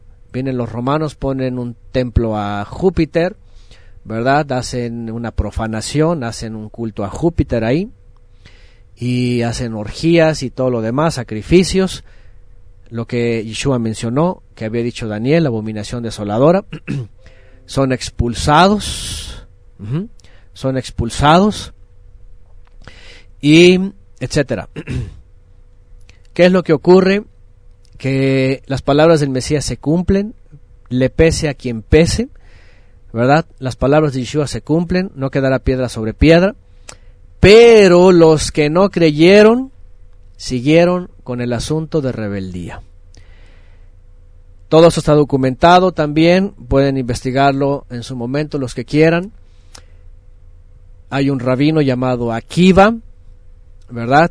Y hay otro llamado Bar Koshiva en el año 135, después del asedio. Hay intentos de judíos de recuperar la tierra y de levantar el templo. Hay acuerdos con Adriano, el emperador de ese momento, ¿verdad? Hay una revuelta de los judíos. Akiva, el rabino, proclama a Bar Koshiva como Bar el hijo de la estrella, basándose en números, que él era el Mesías y que iba a hacer volver a los exiliados y que iban a construir el templo y ahora sí iba a venir el reino. Es la calamidad, la rebeldía trae como consecuencia que Adriano II, Helio Adriano, les ponga un hasta aquí. De, de, por sí estaba destruida Jerusalén, él viene y acaba con lo que quedaba, los expulsa a todos los rebeldes, ojo, no a todos, siguen quedando israelitas ahí, que dijeron, son ellos, ¿verdad? Nosotros tranquilos, creyentes. ¿eh? Y aquí es donde viene el primer punto. Escúcheme bien, de aquí tenemos que partir. Esta rebeldía de no haber creído en Yeshua, de no someterse y seguir con la tradición y a fuerza la tierra y a fuerza un templo y todo lo demás, trajo de parte del Todopoderoso usar a los romanos para decirle, ustedes están de veras necios, fuera de la tierra y además que va a ser pisada por los gentiles, punto, así dijo el Mesías. A Jerusalén le llama a Elia Capitolina por su nombre de Adriano, Helio que se llamaba, entonces se llama Aelia Capitolina, Capitolina por la triada de dioses, Júpiter, Venus y etcétera. Y a Judea le llama Filistine. Aquí es donde comienza el nombre de Palestina.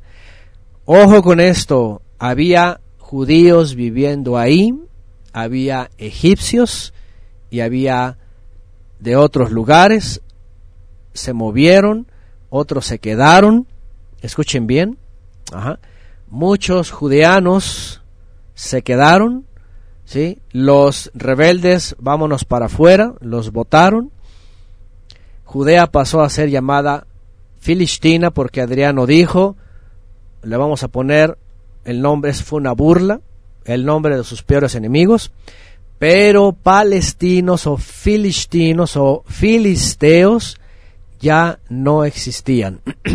¿Ok? No existían filisteos. Esto es muy importante porque fue parte de la retórica de recientes años para crear lo que estamos viendo. Todo es un todo es un, es un cuento, ¿verdad? Hebreos contra Palestina, Filisteo, es, todo es una manipulación. Bueno, así es, dice Jimena, el profeta Daniel había escrito todos estos detalles y el fin, cómo iba a llegar, la destrucción del templo, las persecuciones, hasta todo esto. Se acaba la edad de Abraham y su descendencia, ya había entrado la edad de los gentiles, el reino de los cielos ya se estaba llevando a las naciones y estos necios seguían aquí que el templo y que la tierra y que no sé qué. Finalmente, vámonos para afuera. Y de ahí comienza el problema.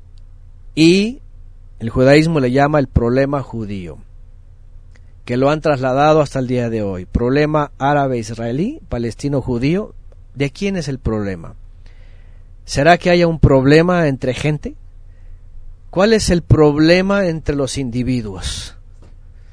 ¿Qué no es la violación de la Torah al Eterno y por eso se causan problemas entre los prójimos? Gracias, Jimena. Está poniendo un texto importante. Daniel 9:27. fin de toda la época de la edad de Israel, ahí está, después con la muchedumbre de las abominaciones vendrá el desolador hasta que venga la consumación.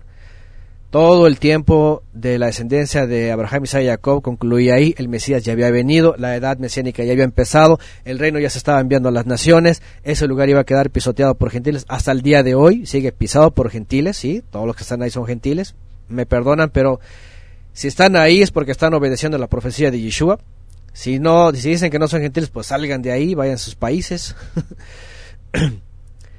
a ver, ¿de quién es el problema? El problema es entre gente, entre pueblos.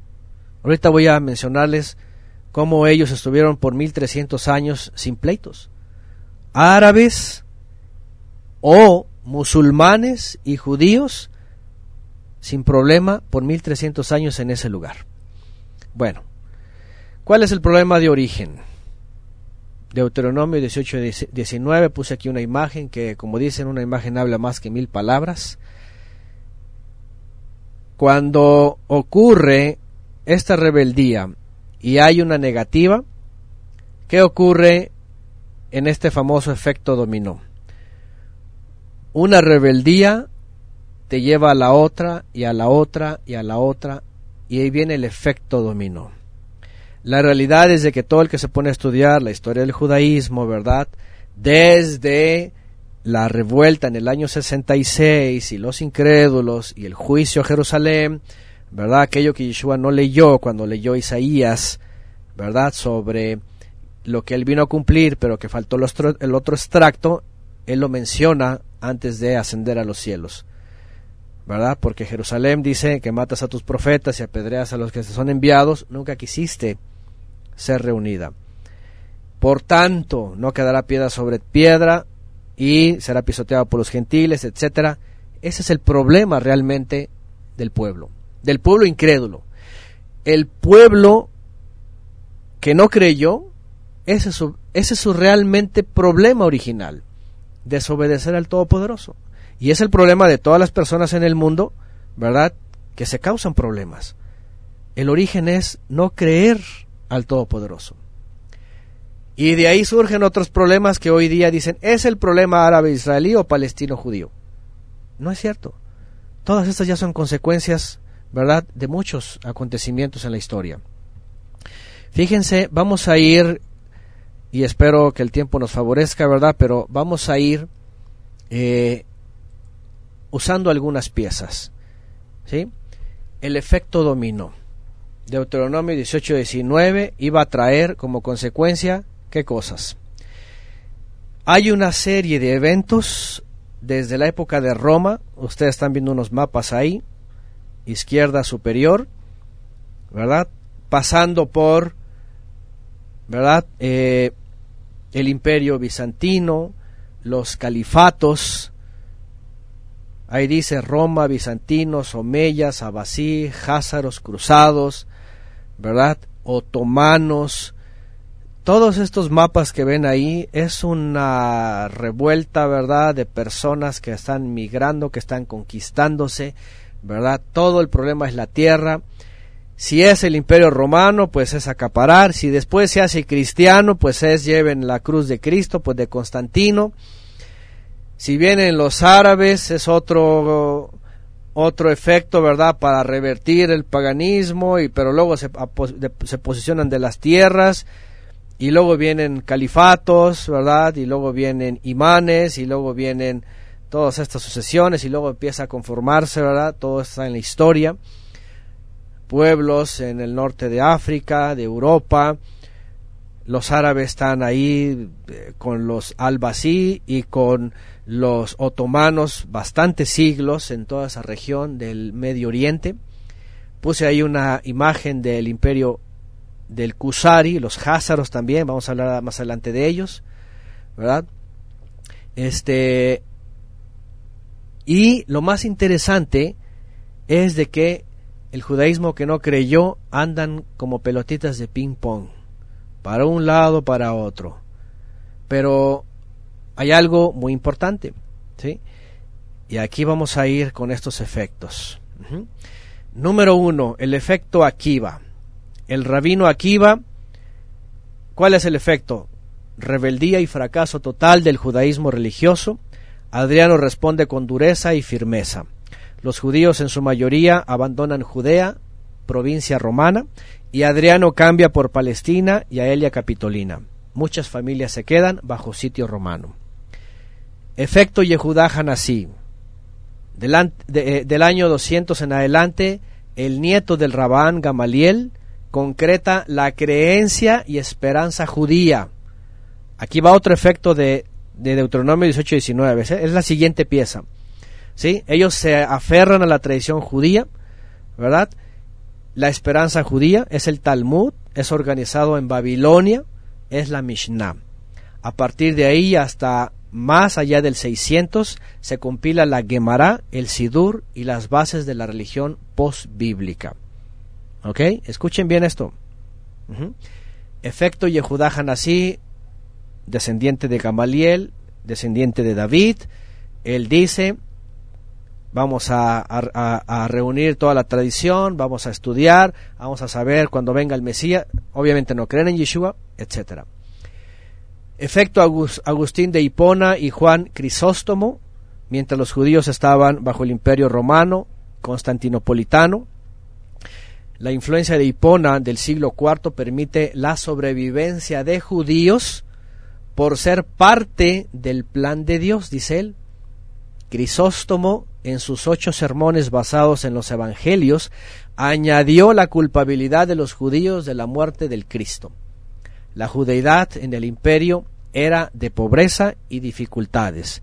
Las divisiones cristianas entre trinitarios, pelagenianos, arrianos, monofisistas y más disminuían los efectos. Aquí hay algo importante. El cristianismo obviamente fue un desastre después de Constantino, porque en, en, evidencia él vino Constantino a poner en pleito a los creyentes del primer siglo.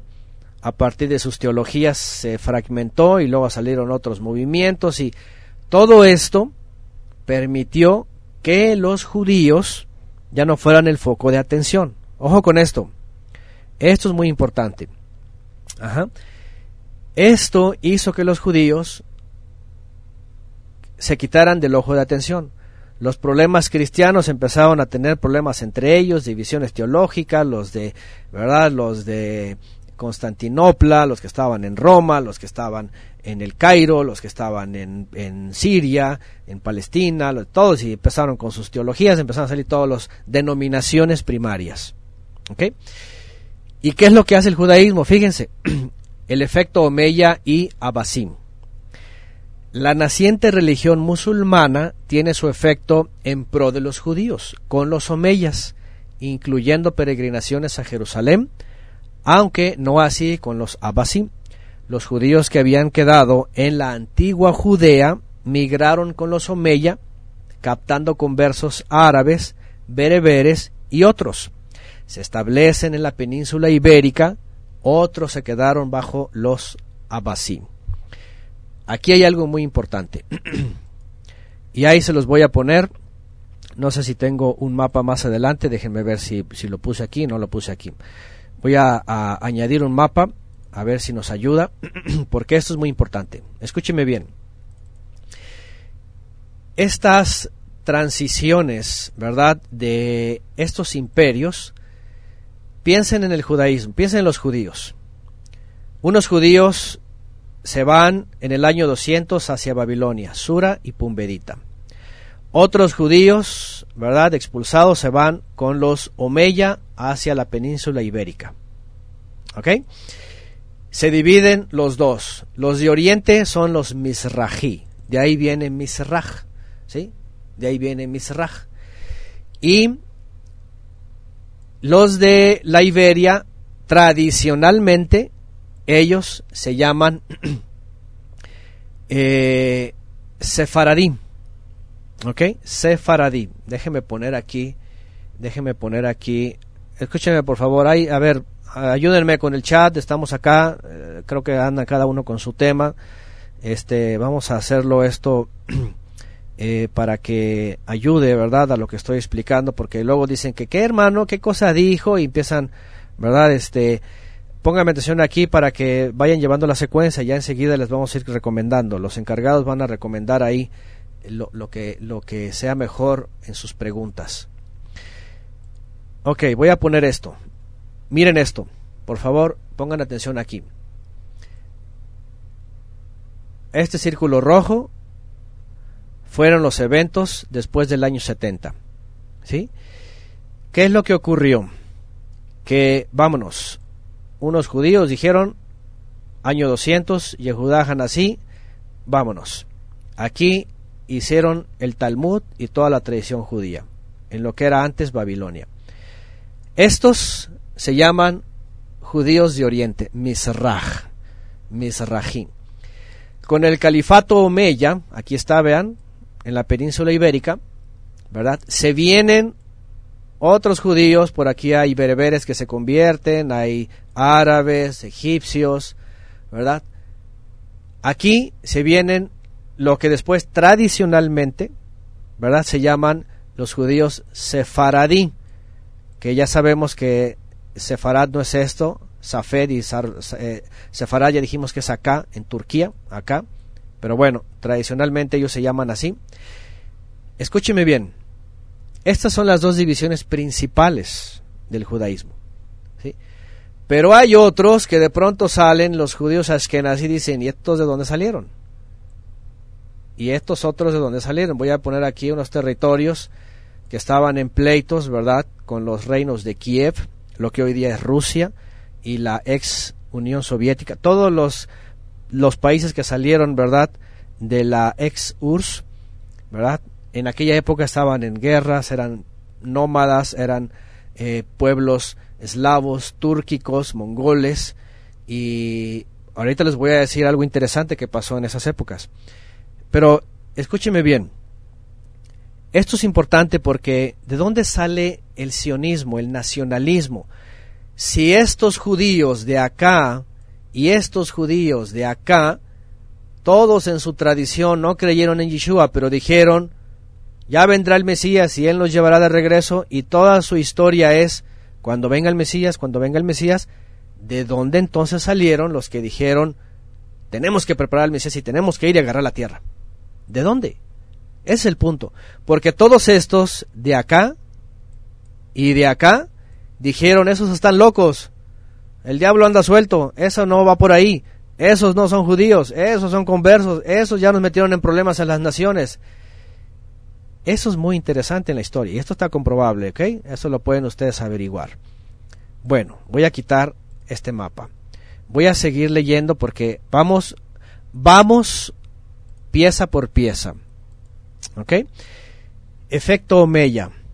Los judíos en Iberia con los omeyas islámicos derrotan a los visigodos y crean fuertes nexos desde el 726 en la nueva tierra. En Córdoba se establece el califato. Durante los próximos 1200 años, árabes y judíos de Iberia, vean, Palestina y todos los lugares de escape convivieron sin problemas mayores. Los judíos bajo los árabes siempre estuvieron favorecidos, sobre todo los misrají en Oriente. Escuchen bien esto. Esto está documentado, la historicidad judía lo confirma. Los, los ismaelitas o los árabes y todos los demás pueblos que abarcaban el Islam favorecieron más a los judíos. ¿Por qué? Porque pues eran parientes cercanos y además eran pueblos monoteístas y obviamente pues no aceptaban, ¿verdad?, del cristianismo ya eh, constantinopolitano por toda la doctrina. Así que realmente los judíos, fíjense, realmente los judíos, tanto Misrají como Sefaradí, convivían con, con, musulmanes todo el tiempo. Bueno, ¿qué pasa en aquellas épocas? Efecto Házaro. Los bizantinos capturan a, los, a las hordas házaras por los años 750 al 800 y las usaron contra las invasiones persas y árabes, ya que eran guerreros. los házaros son dominados por los eslavos, los principados de Kiev y añadidos. Los házaros hacen conversiones masivas, huyendo de todos ellos, eh, eh, conversiones masivas al judaísmo, ya que el sistema de comercio y expansión es su mejor opción. Y aquí voy a poner otra imagen, a ver. ¿Qué es esto? Año 830. Voy a poner este. Vámonos. Y no sé si se alcanza a ver bien, se está viendo bien. Bueno, ustedes van a ver aquí, ¿verdad? A los házaros. ¿Sí? Eh, esto, como dicen los autores, realmente eran, eran pueblos nómadas, ¿verdad? Eh, túrquicos, mongoles, eslavos, miren, y aquí está el reino de Hazaria o de Kusari. Ajá. Eso es el año 830. Vean ya cómo se van dividiendo. Vean, aquí está el califato abasí. Aquí está el califato omeya en Córdoba, cordobés. Al-Andalus lo fundaron ellos. Aquí se empieza a extender por califatos. Esto es lo que después viene a ser toda lo que ya dijimos, la casa del Islam, le llaman ellos. Ajá. Dar al-Islam. Esto de acá abajo. Y este imperio se convierte al judaísmo masivamente y saben lo que ellos les gustó del sistema que conocieron y que se empezaron a introducir acá en Europa. ¿Saben lo que les gustó? Cómo hacían negocios el judaísmo aquí. Les empezó a gustar este asunto y dijeron, este comercio, esto de, ¿verdad?, de los préstamos, de la usura, esto, esto como que nos gusta, Y empezaron a diseminarse. A estos se les llamó los judíos Ashkenazi, porque venían de la zona de Ashkenaz, no eran semitas, por eso los ven de tez clara, altos, hasta pelirrojos o rubios, ¿verdad? Este, y otra vez, no es que sea la raza, no es el problema las razas, todos somos diferentes, pero ellos no tenían propósitos bíblicos, ellos no creyeron en Yeshua, ellos no se acercaron al Mesías, ellos vieron un motivo interesante en el judaísmo, el tipo de comercio, de, prestamistas, ¿verdad? De minería, de cuestiones de dinero. Y entonces lo que dijeron ellos, nos conviene el judaísmo. A la siguiente generación ya los reconocían como judíos. Está documentado también que se llamaban a sus hijos los llamaban Pesach, los llamaban Matzot, los llamaban Shalom, los llamaban cualquier nombre eh, en hebreo que les parecía. Aquí es donde viene el, judaísmo. ¿Han escuchado esto de Shalom Aleichem? Shalom Aleichem, ¿verdad? O, este eh, Moshiach. Y han escuchado esto de Moshiach y Omein, Omein. Todo este hebreo eh, trastornado, yo le puedo decir así es Ashkenazi. Y luego viene lo que es el Yiddish, el judío alemán. Entonces, eh, punto importante, esto es muy importante, esa es parte de también una pieza. ¿Por qué? Porque ellos permiten, admiten a los Ashkenazim y entonces los aceptan, ¿verdad? Como parte de su pueblo también. Porque déjenme decirles algo, para eso para ese entonces el judaísmo ya estaba abierto a, los conversos, ellos ya admitían conversos. El efecto mamón, esto yo le llamo aquí como el efecto mamón. ¿Ok? Ahí va. Los nuevos conversos se adiestraron con el Talmud de Babilonia y son reconocidos como judíos askenazíes. Se han dispersado por el centro y este de Europa y el comercio junto con la usura se convierte en el motor de la vida judía en muchas familias.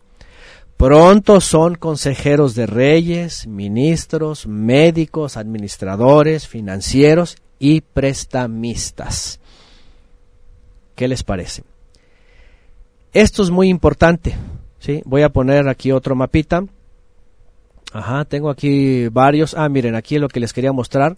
Al Andaluz. Aquí se estableció el imperio Omeya, esa es parte de la península ibérica, ¿verdad? Lo que se conoce como el imperio Omeya en Córdoba, España, lo que hoy día es España, 950, vean, ahí está. Y ahí estuvieron con judíos y con cristianos durante 1200 años, sin ningún problema, sin sionismo, sin nada, todos, todos estaban, ¿verdad? En sana comunión como religiosos, ¿no? Voy a poner otro mapita por acá, a ver, déjenme ver. Vamos a ver si encontramos uno que les quiero mostrar. Esta región, a ver, ¿dónde estamos? Espérenme tantito. Pero, voy a poner esto. Están los califatos. Este. Ahí está. Esto pues ya es más o menos como del año 800 y por ahí, 800, 900. Miren, ¿qué es lo que ocurre aquí? Que, y de hecho está el imperio bizantino. El imperio bizantino es lo que quedó del famoso Sacro Imperio Romano, ¿verdad? De este Constantinopla y su gente, ¿no? Y todos estos imperios que van saliendo, van emergiendo y se van perdiendo. Bueno, ¿qué es lo que hace el, judaísmo? El judaísmo, por, escuchen bien, la teología de San Agustín de Hipona, fíjense cómo, cómo son influyentes.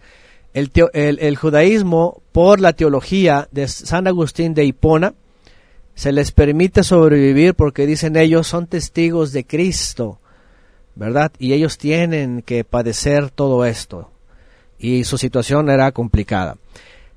Pero en todos estos lugares donde había cristianos, la usura, oigan bien, la usura no era, no era ético.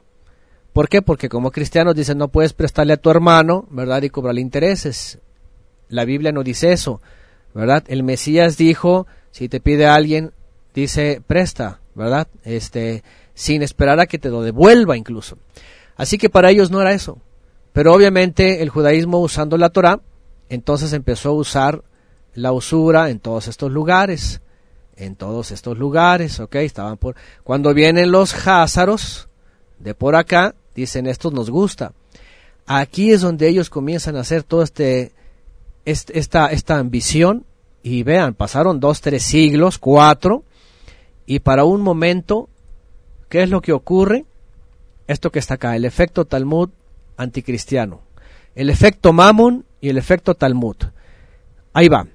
La caída de Constantinopla por los otomanos, más la ya calificadas malas mañas, ¿verdad? Más las, las perversas calificaciones a Jesús en el Talmud y a María y en el coloquio judío, están llenando de odio a cristianos que llevaron a su punto en los reinos católicos y un ultimátum en Aragón y Toledo, el confesor de Isabel la Católica, Fernando Torquemada, jefe dominico, dirigió la Inquisición en Alemania, ¿verdad? Inician los, eh, perdón, inició la Inquisición en España, en Alemania inician los guetos, también los pogroms, y Lutero, emancipado, demuestra su decepción de los judíos y escribe un libro judiofóbico llamado Sobre los judíos y sus mentiras.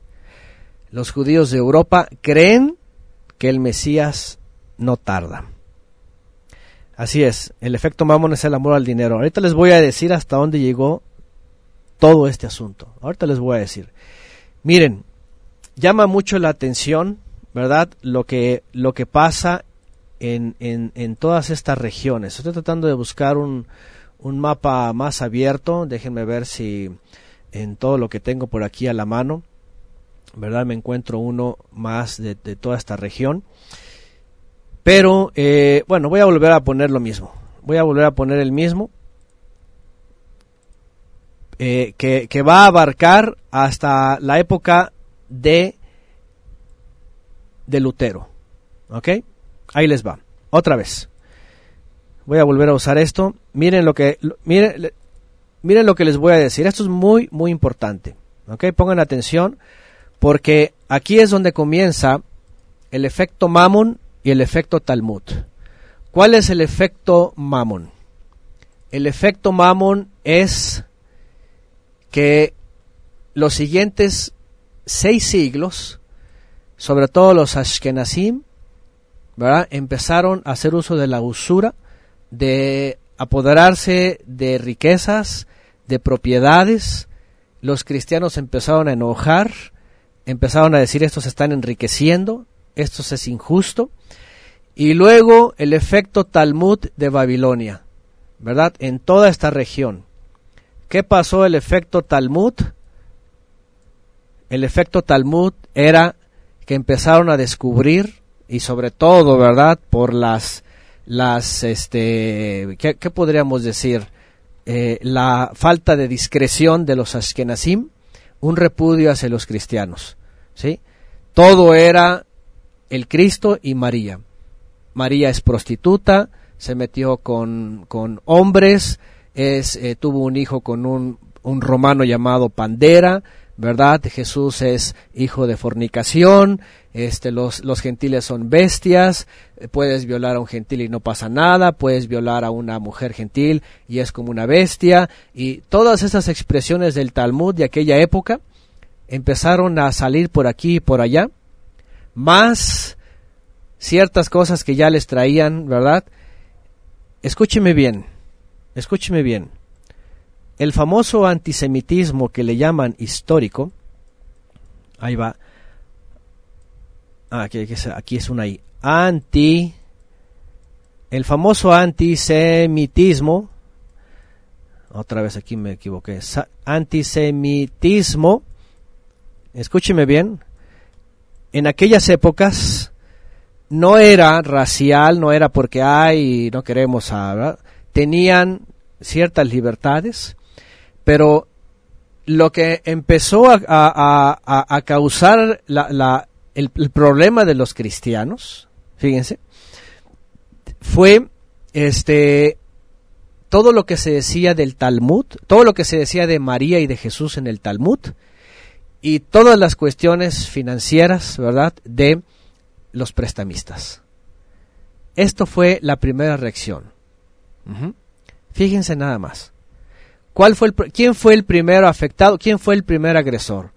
Yo me estoy yendo acá, no, no quiero lavarle las manos a nadie más, pero tampoco era la reacción que tenían que tener los cristianos. los cristianos obviamente eran religiosos, eran fanáticos, ¿verdad? Los religiosos eran, los religiosos eran constantinopolitanos, los cristianos, ¿verdad? Ellos no obedecían al Mesías porque su reacción fue obviamente eh, después de la humillación y el desprecio y la usura, pues responder con la Inquisición, responder con persecuciones, responder con despojo, pues los pogroms también, ¿verdad? Eh, eh, con despojo de, de, sus pertenencias, los acusaban de que eran, eran, eh, ahora aquí la mística.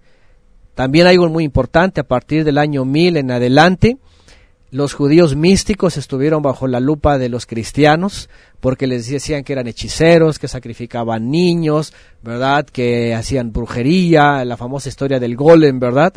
del golem, también estudienlo, está, está documentado.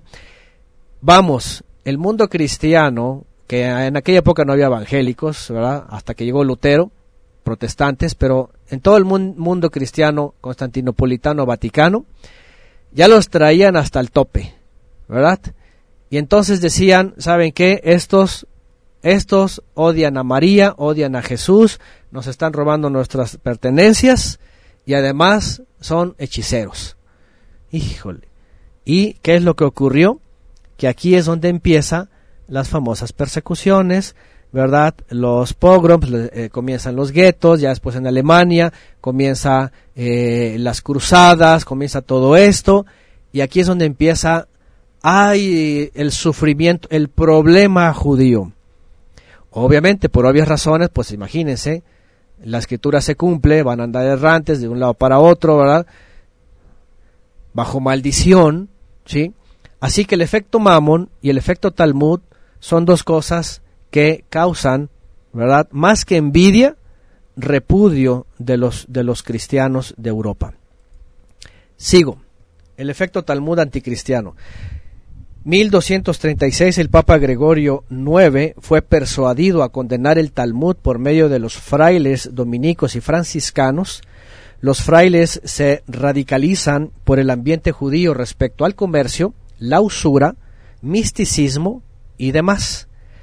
Maimónides en su guía de los perplejos intenta limpiar las acusaciones místicas de la escuela de Nachmanides. Por cierto, Nachmanides tiene que comparecer contra el Papa, se tiene que retirar.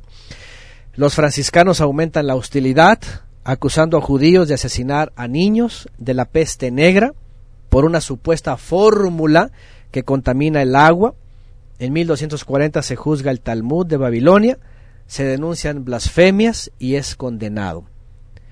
Comenzó una persecución contra el Talmud, empezaron a quemar toda la literatura judía, bueno, que tenían a su alcance, tienen que recurrir al Papa, llegan a un acuerdo, hay un libro que también se los recomiendo, lo citó un rabino, se llama Lo que quitaron del Talmud, desconozco su autor, pero está escrito y habla de todas las injurias en aquella época del Talmud contra María, contra la Madre de Dios, obviamente, obviamente teológico, todo teológico, todo, ¿verdad? Este, que, despreciaba la, la, religión cristiana y sus teologías.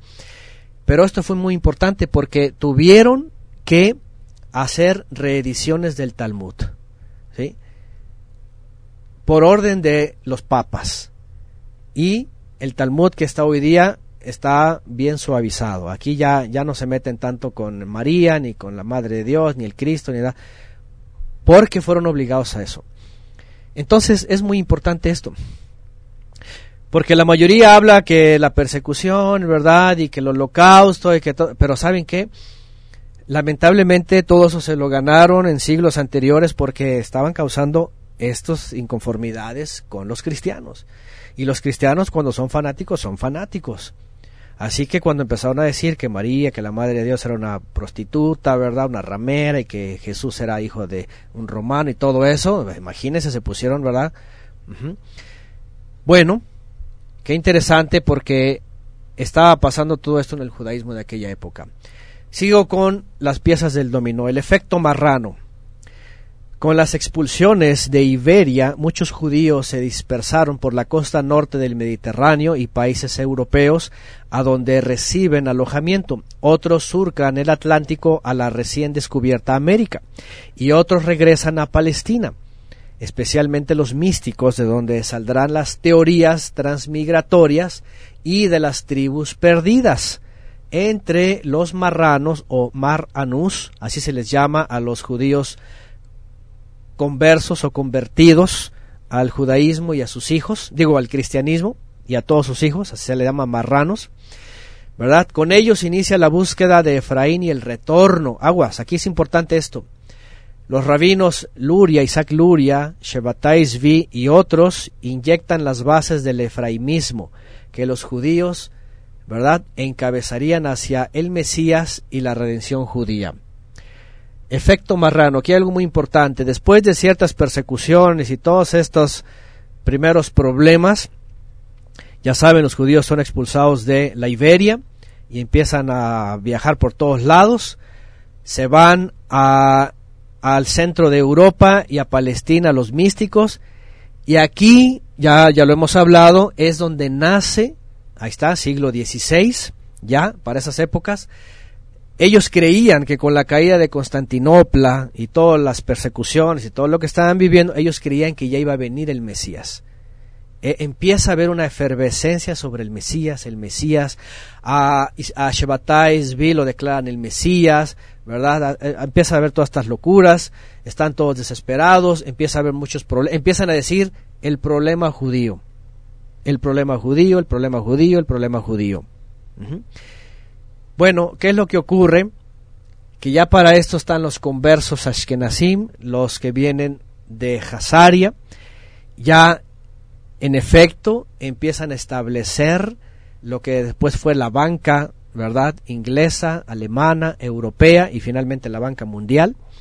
Ahí va el efecto Rothschild, vean, las ya identificadas familias házaras, especialmente los Rothschild, han establecido negocios y el comercio de la banca en Inglaterra, Francia, Nápoles y Viena, financian y administran a los Borbones, a Bonaparte, a los reyes de Bélgica, Alemania, Cerdeña, financian y manejan el dinero del Estado pontificio, también esto no es novedad, esto está documentado, ¿sí? Del Vaticano.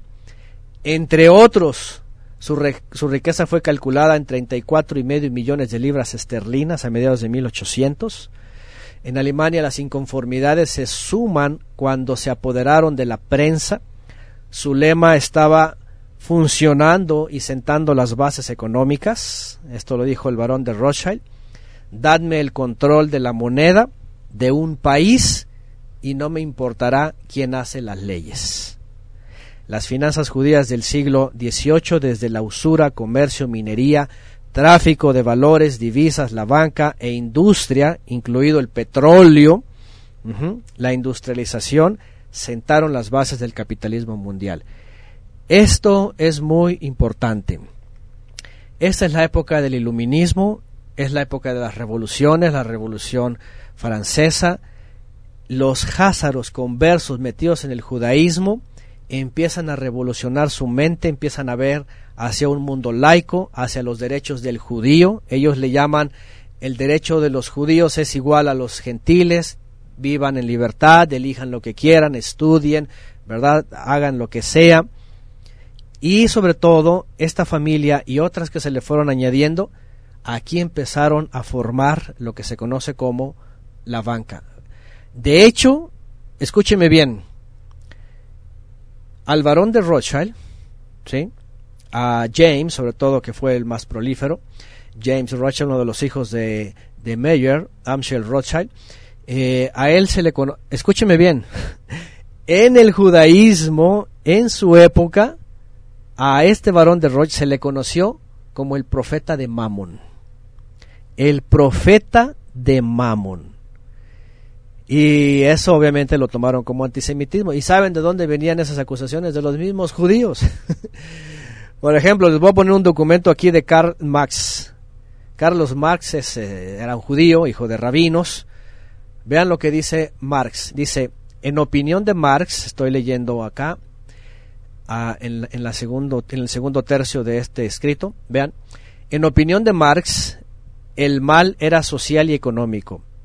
Consideremos, escribió, al judío real, no el judío del Shabbat, sino el judío cotidiano, el laico. ¿Cuál era, pregunta, la base profana del judaísmo? La necesidad práctica, el interés propio. ¿Cuál es el culto mundano del judío? Traficar. ¿Cuál es su Dios mundano? El dinero. Los judíos habían transmitido gradualmente esta religión práctica a toda la sociedad. ¿Cuál? El dinero es el celoso Dios de Israel y a su lado no puede existir otro Dios. El dinero degrada a todos los dioses de la humanidad y los convierte en mercancías. El dinero es el valor autosuficiente de todas las cosas. Por lo tanto, ha privado al mundo entero tanto al mundo humano como al natural, de su propio y justo valor. El dinero es la esencia alineada del trabajo y la existencia del hombre. Esta esencia lo domina y él le rinde culto. El Dios de los judíos ha sido secularizado y se ha convertido en el Dios de este mundo. Escrito por Karl Marx, un judío ya laico, apóstata de su judaísmo, odiaba todas estas Acuérdense, pues él fue en contra del capitalismo, ¿verdad? Y todas estas cosas.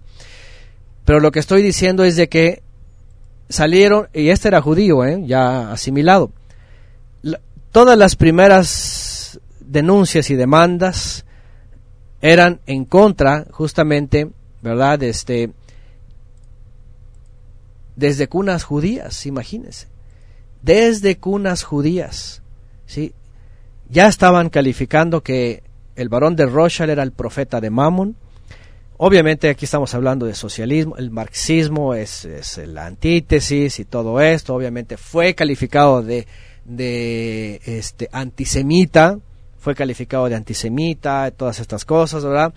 Pero era judío y ya él estaba hablando de que el problema original de ellos era el efecto Mammon. ¿Qué tal? Sigo, ¿en dónde me quedé? Efecto iluminismo y revolución francesa. Ahí va. muchos cambios ocurrían en el mundo tras la denuncia de la llamada Edad Oscura. El judaísmo estuvo involucrado con los házaros en las revoluciones desde Francia hasta Rusia, con los bolcheviques. El iluminismo abarcó sobre todo a estos conversos que empezaron a trazar una ruta por la vía de la razón. El laicismo, la asimilación que detonó en la emancipación de estos judíos del rabinato mundial. Leo efecto Haskalah porque ahorita voy a explicar esto. Haskalah, término hebreo para la razón o pensamiento de la ilustración, para los judíos ilustrados. Trajo además de la emancipación toda una serie de propuestas de nueva vida dentro de las sociedades gentiles reformas al judaísmo, acusaciones sobre las formas medievales, místicas y demás, y persiguió a sus contemporáneos religiosos llamándolos ortodoxim.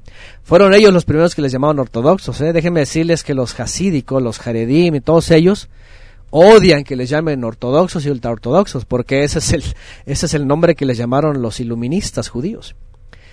Bueno, el problema judío, dice, también tiene una solución, decía la Haskalah. Si no viene el Mesías, lo hacemos venir. El retorno a Sión traerá la redención. Y esto fue justamente lo que los, los Haredim y los Hasidim dijeron están locos. Bueno, déjenme hacer un apunte aquí sobre esto. No me acuerdo si tengo este mm, aquí algo más. A ver, permítame.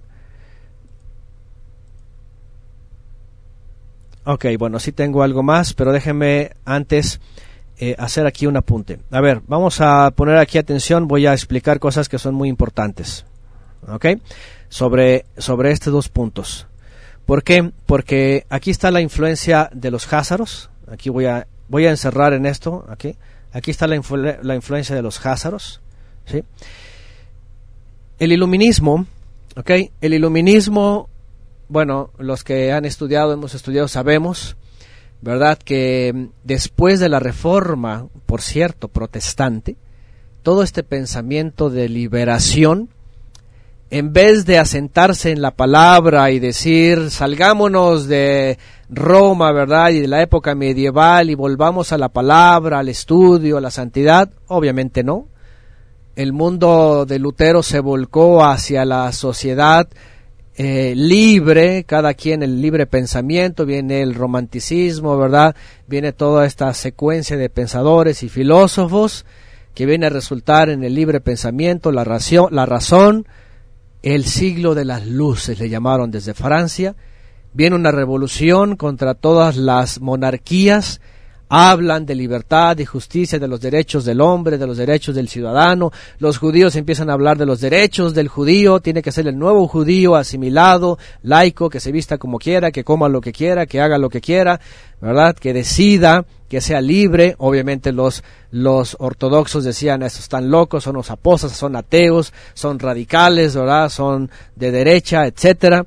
Empieza a haber una peleadera Vienen las revoluciones, los askenazí están metidos, ¿verdad?, con los bolcheviques, ya saben todo esto que ocurrió, ¿verdad?, desde las leyes de mayo y todas las imposiciones, ¿verdad?, comunistas, luego viene el asesinato de los Romanov y viene toda la, la salida de los judíos también rusos, ¿verdad?, que estaban allá, que también Ashkenazim, Polonia, Alemania, ¿verdad?, Noruega, todo, había un movimiento de pensamiento empiezan a salir, empiezan a salir ahora sí todos estos ashkenazim, empiezan a decir, tenemos un problema con el judaísmo, ¿por qué? Porque tenemos una historia medieval, los persiguen por místicos, por religiosos, por retrasados, por medievales, tenemos que hacer al nuevo judío, ya ha llegado la época del iluminismo, la razón, a cambiar, vamos a las universidades, a estudiar, piensa lo que quiera, ¿verdad? Alégrate, diviértete. Y esto empezó a causar el shock. ¿Sí? Y cuando empezaron a decir tenemos que tener un lugar, no podemos estar aquí tirados por todos lados, entonces dijeron, ¿y qué hacemos? A ver, ah, pues tenemos que regresar a la tierra, vámonos donde sea, vámonos a Argentina, vámonos a Canadá, vámonos a Madagascar. Vienen los religiosos, pues están todos locos, tiene que ser Palestina. Ah, pues vámonos a Palestina, a ver, vamos a ver cómo le vamos a hacer. Esto es muy importante porque el iluminismo trajo a estos, ¿verdad?, judíos a emanciparse del judaísmo tradicional y reprobarlos. Aquí viene, primero está el judaísmo tradicional, ya está manchado por los házaros, luego vienen todas estas acusaciones, luego se emancipan, o sea, se sublevan, se rebelan de la tradición judía y se salen, se hacen enemigos entre ellos porque le dicen ustedes son unos retraídos, retrasados y medievales, los otros le dicen ustedes son unos laicos asimilados y ateos, y ahí nace un odio mutuo que va a terminar en el holocausto. Ahora enseguida les voy a decir qué cosas más bárbaras.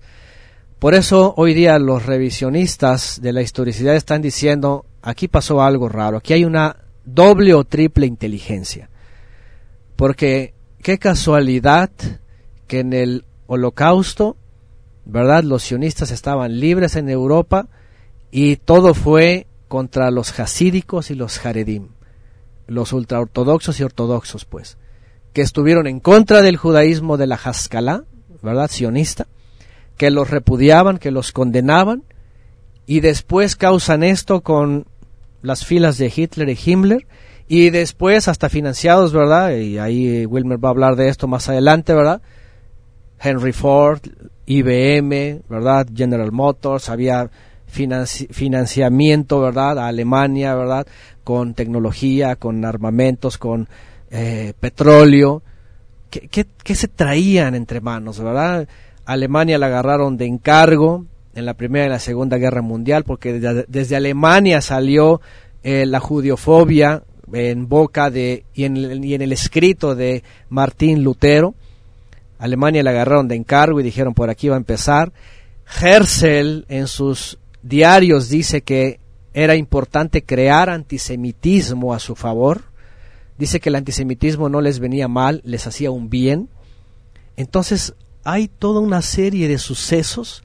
La historia es larguísima, no, no, no podemos estar aquí todo el día, ¿verdad? Pero estoy tratando de, y todo está documentado, cada quien lo va a averiguar.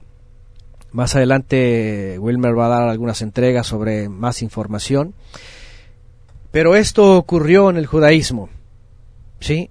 El movimiento iluminista hizo el judaísmo reformista que de ahí viene el sionismo, de ahí viene Herzl, y ahí vienen las bases de lo que hoy es el Estado israelí.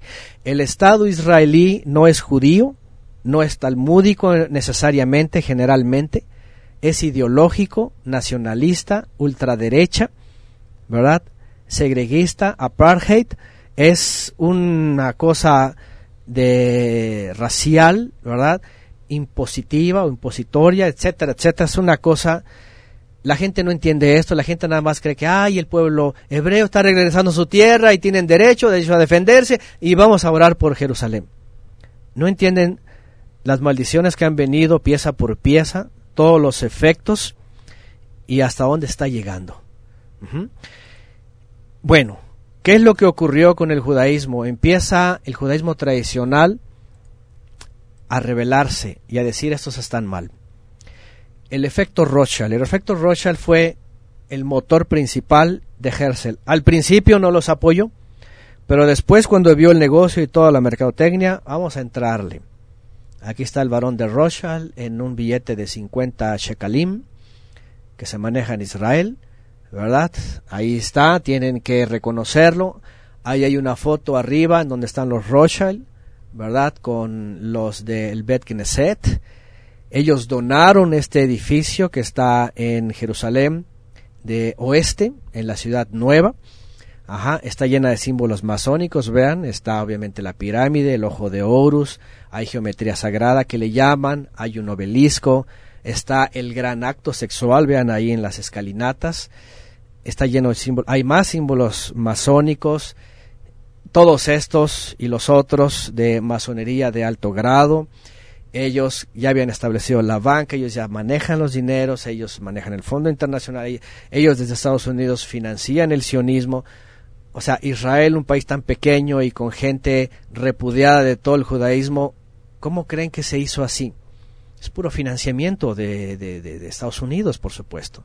Sí, el dinero del fondo de, Israel, de, perdón, de, Estados Unidos no es de ellos, es, es de los Rothschild, es de los Morgan Sachs, es de los Rockefeller, es de JP Morgan, todas estas familias, ¿verdad? Que vienen, nada más vean los apellidos, sus orígenes, le han causado y se cumple tanto las palabras del Mesías como lo que dicen los judíos tradicionalistas. Van a causar pura maldición. Bueno, le estoy pasando nada más un paneo, cada uno se va a encargar de todo esto. Voy ya para el siglo XIX cuando empieza a salir el sionismo como tal. Efecto Palmerson. Voy a poner algunos apellidos, ustedes se encargan de estudiar los que quieran estudiar. Primer ministro inglés 1865, ¿verdad? Cristiano, postuló a favor de los judíos de palabras de Lord Shaftesbury. Creía, este Lord, creía que el regreso de los judíos traería el segundo advenimiento. Lord Palmerston fue asemejado a Ciro el persa, eso está documentado fue asemejado a Ciro el persa porque él estaba diciendo desde Inglaterra que el regreso de los judíos podría traer el advenimiento de Cristo. Ahí nace todo lo que hoy día los cristianos están repitiendo. Imagínense por casi 200 años más, ah, casi 200 años, 150 años, que vuelvan, que vuelvan para que Cristo vuelva. Es solamente una idea que salió de alguien, que se le asemejó a Ciro. El movimiento inglés efraimita a mediados de 1800 ya impulsaba el retorno de los judíos y las diez tribus que decían eran ellos. Otros judíos buscaron en Estados Unidos la nueva tierra prometida. Qué interesante, porque ya hemos hablado de esto, ¿verdad? Los efraimitas de la Gran Bretaña, ingleses sobre todo, ellos decían que eran una de las tribus, eran israelitas, Estados Unidos. Ahí empiezan a hacer... El judaísmo nace, pero ahí se empieza a diseminar esta información o esta teoría. Todos los cristianos son efraimitas, son las diez tribus perdidas, tienen que unirse a Judá, vamos a ayudarles que regresen, vamos a financiarlos, vamos a regresar con ellos, etcétera. Todo este asunto. Efecto Meldenson. Moshe Meldenson, judío ashkenazí, propulsor de la Haskalah, basado en la Revolución Francesa, reclamaba los derechos civiles e, e, e, integración de la sociedad gentil del mundo. Mendelssohn fue el primer iluminista que dijo sobre el laicismo judío y sobre la reforma. Él, él puso las bases de la reforma, de la emancipación judía. Las ideas de la Haskalah iban en total contra el judaísmo tradicional, los judíos estaban cerrados al iluminismo, la universidad y el enciclopedismo, las observancias de las ideas y comidas, así como vestimenta, así como las enseñanzas místicas y la misma adopción del gueto eran para los iluministas formas medievales vergonzosas en una sociedad modernista. La mirada hacia la redención llevaría los rasgos del iluminismo, para el futuro Estado sionista, un Estado laico, democrático y de libre libertad ideológica. ¿Qué les parece? Moshe Mendelssohn, ese lo pueden investigar. Él es el que funda la reforma y la emancipación. Y él abogaba por esto, vean, el judío nuevo. Y vean otra vez un Estado laico, democrático y de libertad ideológica y además religiosa. Efecto Kalisher, el rabino Zvi Kalisher es promotor del retorno, dijo que volver traería la redención. Él cita el Salmo 137 para alentar al mismo, es precursor del movimiento Amantes de Zion. Su propuesta no era un Estado, sino una sociedad reagrupada en kibbutzim, su, predecesor Moshe Hes habla de un Estado-nación y erradicar a los masquilim, laicos, y a los mid, eh, nagdim, ortodoxos. Sus ideas eran más socialistas, reagrupamientos agrícolas en Israel, lo que se le llamó el kibbutz. Kalisher pidió en 1863 a los Rothschild comprar Israel o al menos Jerusalén a Mohamed Ali, para la reagrupación. Y viene finalmente Herzl. Fíjense acá, Palmerson, Meldenson y Kalischer estaban hablando de diferentes formas, formas laicas, formas nacionalistas, democráticas, ciertas formas socialistas, al final tenían que regresar. Finalmente viene Herzl. Judío laico, asimilado, iluminista, se considera culto e ilustrado, despreciaba el judaísmo religioso tradicionalista, fue un periodista casado con una adinerada, la cual lo financió en toda su campaña. Él aseguró conocer todos los problemas judíos y actuó basado en las ideas ya presentadas. Acudió por ayuda a la burguesía mundial, al Kaiser Guillermo de Austria, gobiernos extranjeros, al Papa Pío X, aboga por el judío nuevo en un estado laico y moderno, la comunidad hasídica Kol Shofar le encontró nexos judiofóbicos que sentaron las bases de las persecuciones contra los ultraortodoxos que concluyeron en la Shoah, conocido como el Holocausto, en Alemania, comandadas por el nazismo. Hasta ahora nadie puede imaginar la, la magnitud de ese desprecio que pasó a manos de Hitler. Hay una cadena muy interesante desde las palabras de Martín Lutero en Los judíos y sus mentiras, con los judíos de la Haskalah, que se convirtieron al cristianismo, pero eran laicos y despreciaron el judaísmo, y que se transfirieron a manos de Adolfo Hitler. Porque los mismos desprecios están conectados. Y algo que también está documentado, es más que verídico, y cualquiera lo puede consultar, por supuesto cualquiera también que sabe hebreo, ahorita se los voy a decir, aunque ya hay quien los traduzca, eh, lo, lo dijo Herzl, ahorita vamos a ver. bueno, sionismo de Herzl triunfante. Si nos preguntamos por qué el sionismo de Herzl triunfó sobre el judaísmo tradicional, el mismo sionismo judío, religioso, el sionismo socialista, el revisionista y otras corrientes, la respuesta es muy simple las profecías de Yeshua en los Evangelios y Apocalipsis nos lo dicen desde entonces.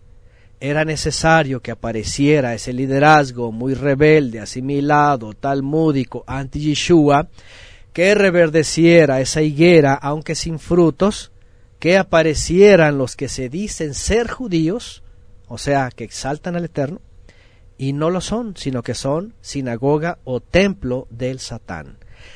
El problema inicial del ser humano es la desobediencia. Añadido a eso el amor al dinero, mamón, el control y el poder, lo que dijo Satanás, mira aquí están los reinos de este mundo, si te postras ante mí. El resultado son muchos males y una guerra sin fin, que lo único que trae en su momento es el levantamiento armado de las naciones que nos acercará al fin. Nadie tiene la culpa, pero todos tienen la culpa.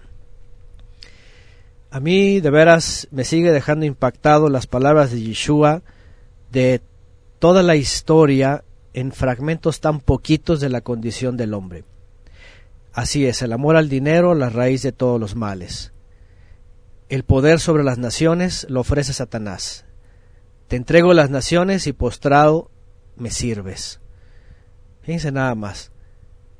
El no amor al prójimo, la ambición, todo eso te lleva a algo sencillo en Apocalipsis. Son las sinagogas, son el templo de Satán. Es que, es que no hay otra respuesta. No hay otra respuesta. Tú dices, ¿dónde está la, ¿cuál es el problema? Es que el problema es la rebeldía, la desobediencia, el amor al dinero, el efecto mamón es impresionante. Y el efecto, los reinos de este mundo, es impresionante. Fíjense nada más. Sionismo de Herzl triunfante. Vean, está documentado por puño y letra del mismo Herzl en sus diarios, perdón, los cuales están en el Museo Herzl, su judeofobia, que después ellos le llaman antisemitismo a favor de ellos, fíjense. Vean, la oposición en su época de mismos sionistas y de todo el mundo judío en la diáspora por su nacionalismo ateo, además de las fuertes críticas y los enunciados contra su laicismo y asimilación, causó en él una respuesta agresiva contra la comunidad ultraortodoxa y escribió así. Escúcheme bien, comunidad Kol Shofar, en su video, en su documental Herzl y el sionismo. Estos son judíos hasídicos, Haredim. Ellos hicieron este documental para denunciar todo esto. Y ellos tienen la traducción de una de sus cartas que está en el museo de Herzl. Herzl escribió esto.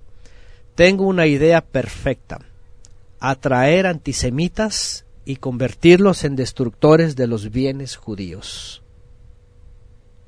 ¿Qué les parece? Él sabía que el antisemitismo no hacía daño a la causa judía, sino un bien.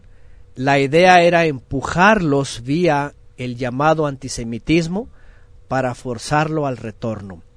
De ahí que las pronunciaciones de Hitler no parecían extrañas para la comunidad judía como si fuera algo orquestado desde el sionismo para castigarlos y hacer lo que hoy es evidente, un uso indiscriminado, desmedido y con fines sionistas, la manipulación de las masas en todos los medios de lo que llamaron holocausto. Todo esto es de doble inteligencia o de triple, hay cada maña, de hecho las fuerzas de defensa israelí tienen en su eslogan a través de la mentira vencerás, fíjense nada más. Hay cualquier cantidad de documentación y de escritos, están censurados muy, yo no sé si esto me lo censuren o no, espero que se quede. Pero miren, la comunidad Kol Shofar de hasídicos, esos son judíos, eh, y mizrahi, han denunciado que en las filas de Hitler y Himmler había sionistas motivando a un antisemitismo desde cero para justamente causar en la Segunda Guerra Mundial, y no solamente judíos, ¿eh? y, también las cifras, por supuesto, están adulteradas. No estoy negando que murieron judíos, yo no sé, nadie sabe qué número, pero murieron judíos, murieron testigos de Jehová, murieron discapacitados, murieron cristianos, murieron de todo, ¿verdad? Este, polacos, ¿verdad? Eh, austriacos, eh, bueno, la guerra mueren todos, dicen 60 millones de muertes, hubo violaciones, hubo genocidios, hubo infanticidios, hubo de todo. Pero qué interesante que el sionismo, cuando se habla Segunda Guerra Mundial, cierto o no cierto, la mayoría piensa holocausto, holocausto. Dice el judaísmo escuchen bien, esto está, esto está de veras, es lo más manipulador que he escuchado de un sector, incluso mesiánicos lo dicen, que Isaías 53 se cumple ahí, porque ellos son el siervo sufriente que fueron como ovejas al matador, que ni su boca abrieron y que fueron sacrificados y por eso de ahí toman y le llaman holocausto, porque holocausto de latín lo traen de las Biblias cristianas, ¿verdad? Que tiene que ver con el hebreo como un sacrificio que es elevado. Y que eso supuestamente iba a traer la redención de Israel.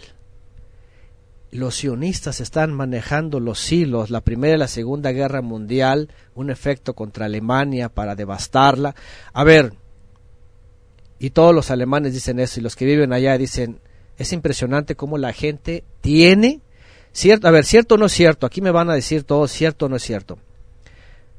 La gente tiene el estigmatizado Alemania. cuando piensa en Alemania, la gente lo primero que piensa es holocausto, malos, antisemitas, ¿verdad? Este, nazis, eh, la suástica, quedó estigmatizado. El efecto contra Lutero, ¿verdad? Y contra y todo lo que vino. Fíjense la propaganda cómo es poderosa. Así que fueron por encima los askenazín contra contra obviamente los antisionistas, religiosos judíos y cristianos por la causa de Lutero y crearon las dos guerras y dijeron vamos a aplastar, vamos a inventarnos, ¿verdad? Esto de los tratados no armamentistas y vamos a hacer que Alemania ¿verdad? Junto con los católicos, digan vamos a acabar a los judíos porque quieren apoderarse del mundo, ya saben todo este asunto, ¿verdad? De, de los protocolos, ¿verdad? Y todas estas cosas que se decían, eh, el, el, judío universal de Henry Ford y todas estas cosas.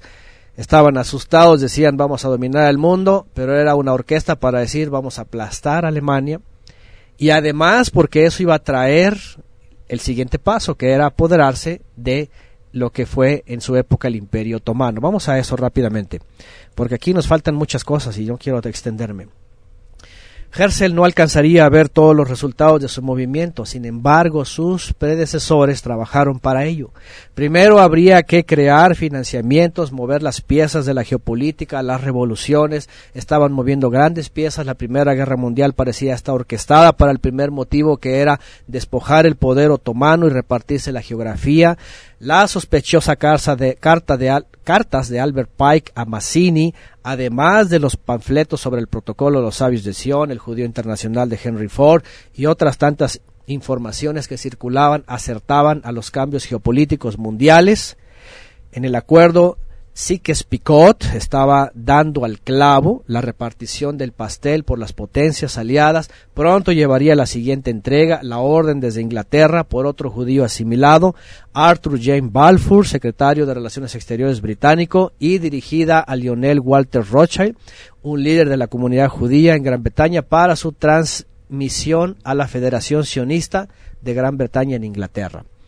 Estoy yéndome rápido, ¿ok? ¿Por qué? Porque es mucha historia, son muchas piezas, pero estos están ahí arriba moviendo los hilos. Inglaterra ya está dominada, por supuesto, pues la banca está dominada en Europa, en Inglaterra.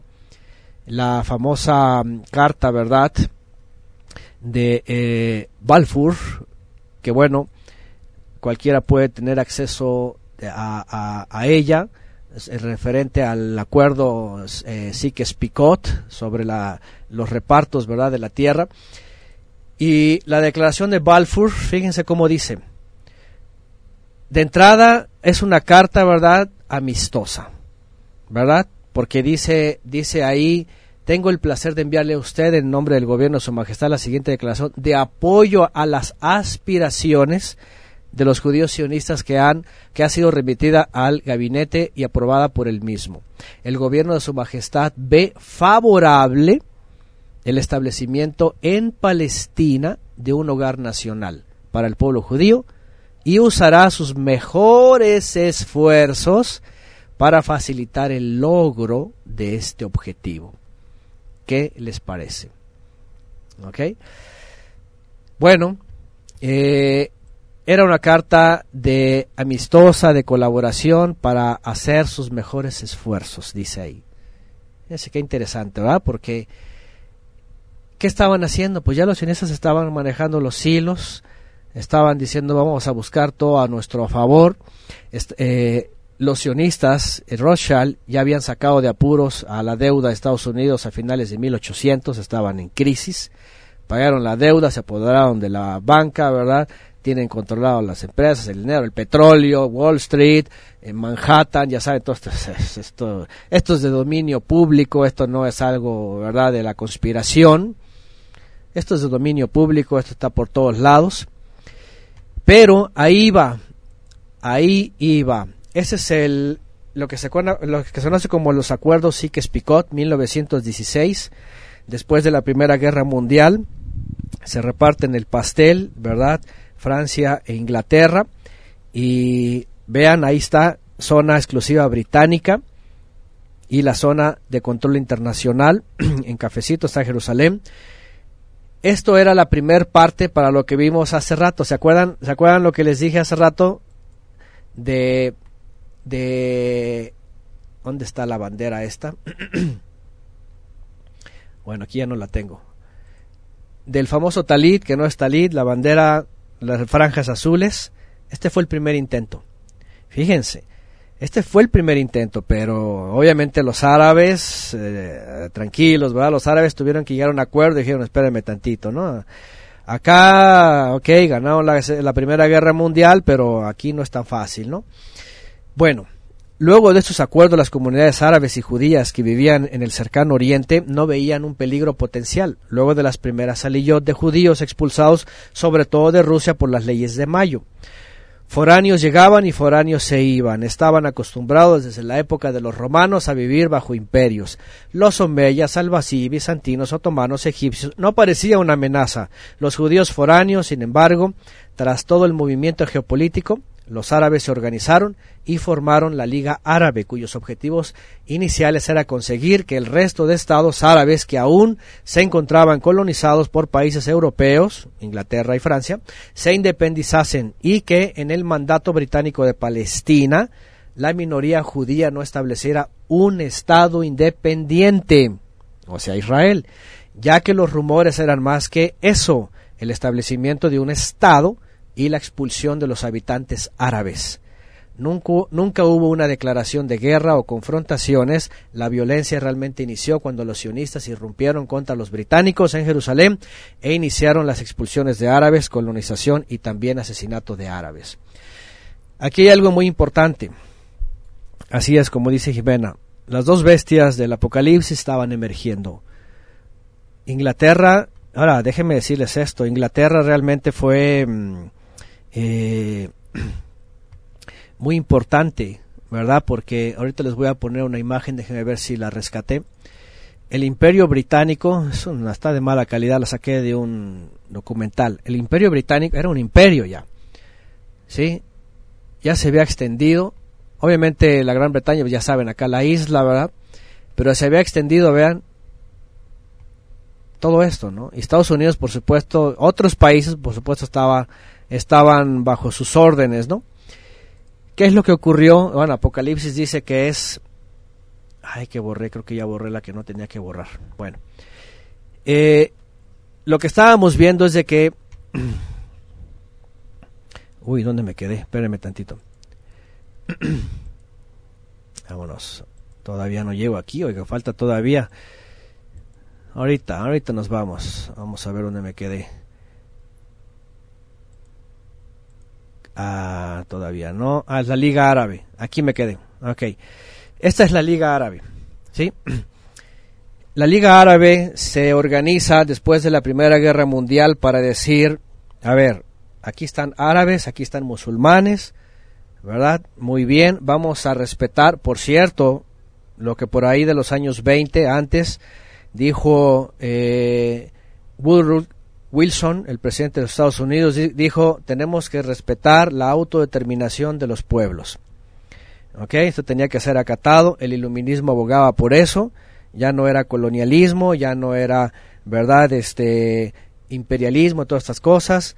Llegaron acuerdos, la Liga Árabe era delimitar fronteras de los nuevos países árabes, supervisar la no intervención de los, de los sionistas para sus eh, marcados planes de expulsión, control y colonización. Escúcheme bien esto. Cuando la Liga Árabe se hace, se, crea, era porque ya sabían que los sionistas iban a llegar a tomar parte de Siria, Irak, Jordania, Arabia Saudita, Líbano y obviamente Palestina. ¿Y qué es lo que hacen ellos? Es, a ver, tranquilos, esta zona todavía pertenece a estos pueblos árabes y aquí no va a llegar nadie a segregar, a sacar a la gente, a sus habitantes ni tampoco imponer un Estado. Esto era parte de la autodeterminación de los pueblos árabes en aquella época. Obviamente aquí los que ponían las piezas eran los sionistas, a través de Inglaterra, la primer bestia, así es el Apocalipsis, y después a través de la segunda, que es Estados Unidos. Bueno, vámonos rápido con la que sigue. El siguiente paso no tardó mucho en llegar, la pieza en reacomodarse sería después de la Segunda Guerra Mundial. Alemania fue el blanco fácil, el nacionalismo alemán fue incentivado por aquellas voces de que perseguían a las sociedades de un control mundial judío sionista que se había apoderado sobre toda la sobre todo de la riqueza alemana, que estaba llevándola a la decadencia moral, a la deuda y pobreza. Hitler lo vio como una seria amenaza a Alemania él parecía la pieza de Herzl para armar un holocausto judío. Los sionistas orquestaban todo, los religiosos de todas las filosofías pagaban las consecuencias, especialmente los hasídicos askenazíes. Algo oscuro se deja ver. El Papa Pío XII ofreció una misa en público para bendecir a la maquinaria alemana. Se cree que Hitler, habiendo conquistado el mundo, debería cedería los poderes al Vaticano, parecía una conspiración antisionista, Solo hay dos luchadores y un vencedor, el resto es historia. Los rusos comunistas tampoco preferían dominación católica y los aliados dieron fin a esa masacre de millones de muertos, los vencedores crean la ONU y el sionismo por fin tendrá su siguiente paso, la votación a favor en la resolución 181 de la ONU en 1947, plan de partición de Palestina y la manzana de la, de la discordia hasta el día de hoy. Estas piezas hay mucha historia, muchos nombres, muchos eventos. Estoy rápidamente haciendo un paneo.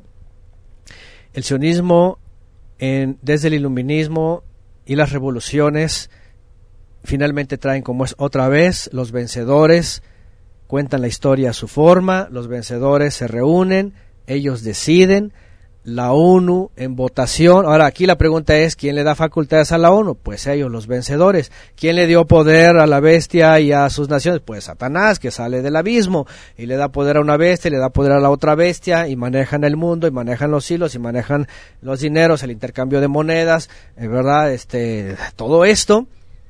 Y como los que los financian y los que manejan los hilos, la octava bestia, los que están tras la cortina son los que hemos estado hablando aquí, entonces se empieza a favorecer.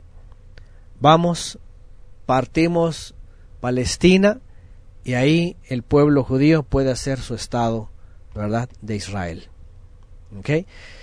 Obviamente para los árabes todo estaba en su contra, ¿verdad?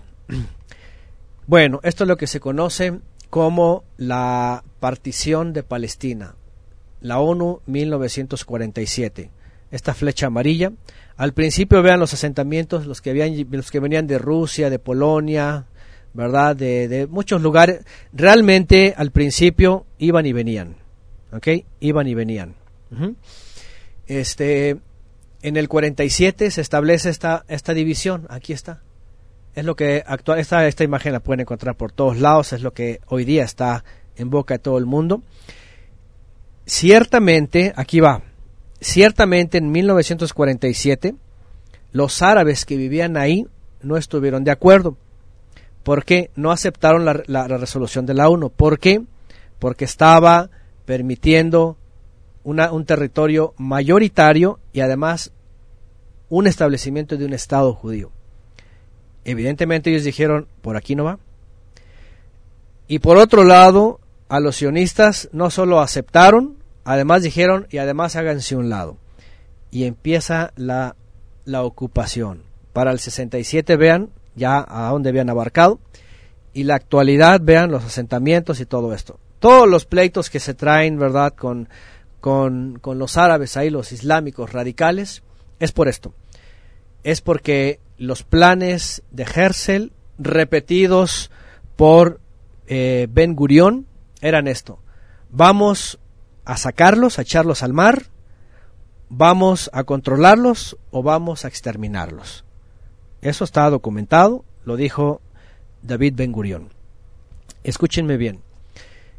Los sionistas fueron los primeros que dijeron vamos a expulsarlos al mar. Ustedes recuerdan cuando estudiamos a los filisteos, se les conocían como los pueblos del mar, que habían venido, ¿verdad?, del Mediterráneo, de muchos pueblos, y habían entrado cuando salió Israel de Egipto y aquí había guerra. Dice la, la Torah que el Eterno no los llevó por ahí, dice, para que no temieran por la guerra, sino que los llevó por el sur, por la península del Sinai. Esos pueblos filisteos eran los pueblos del mar, no eran de ahí, estaban conquistando.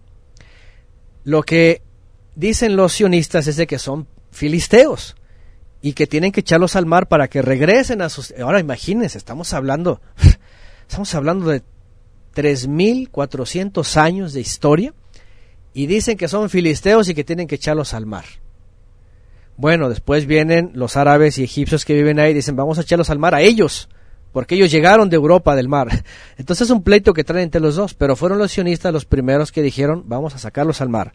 Si son filisteos, que regresen al mar y que regresen a sus pueblos. Pero obviamente no son filisteos, son judíos, árabes y egipcios que viven ahí por siglos. Y bueno, obviamente los están expulsando hasta que se vayan y ahí, ahí ya saben todo lo que está pasando en ese lugar.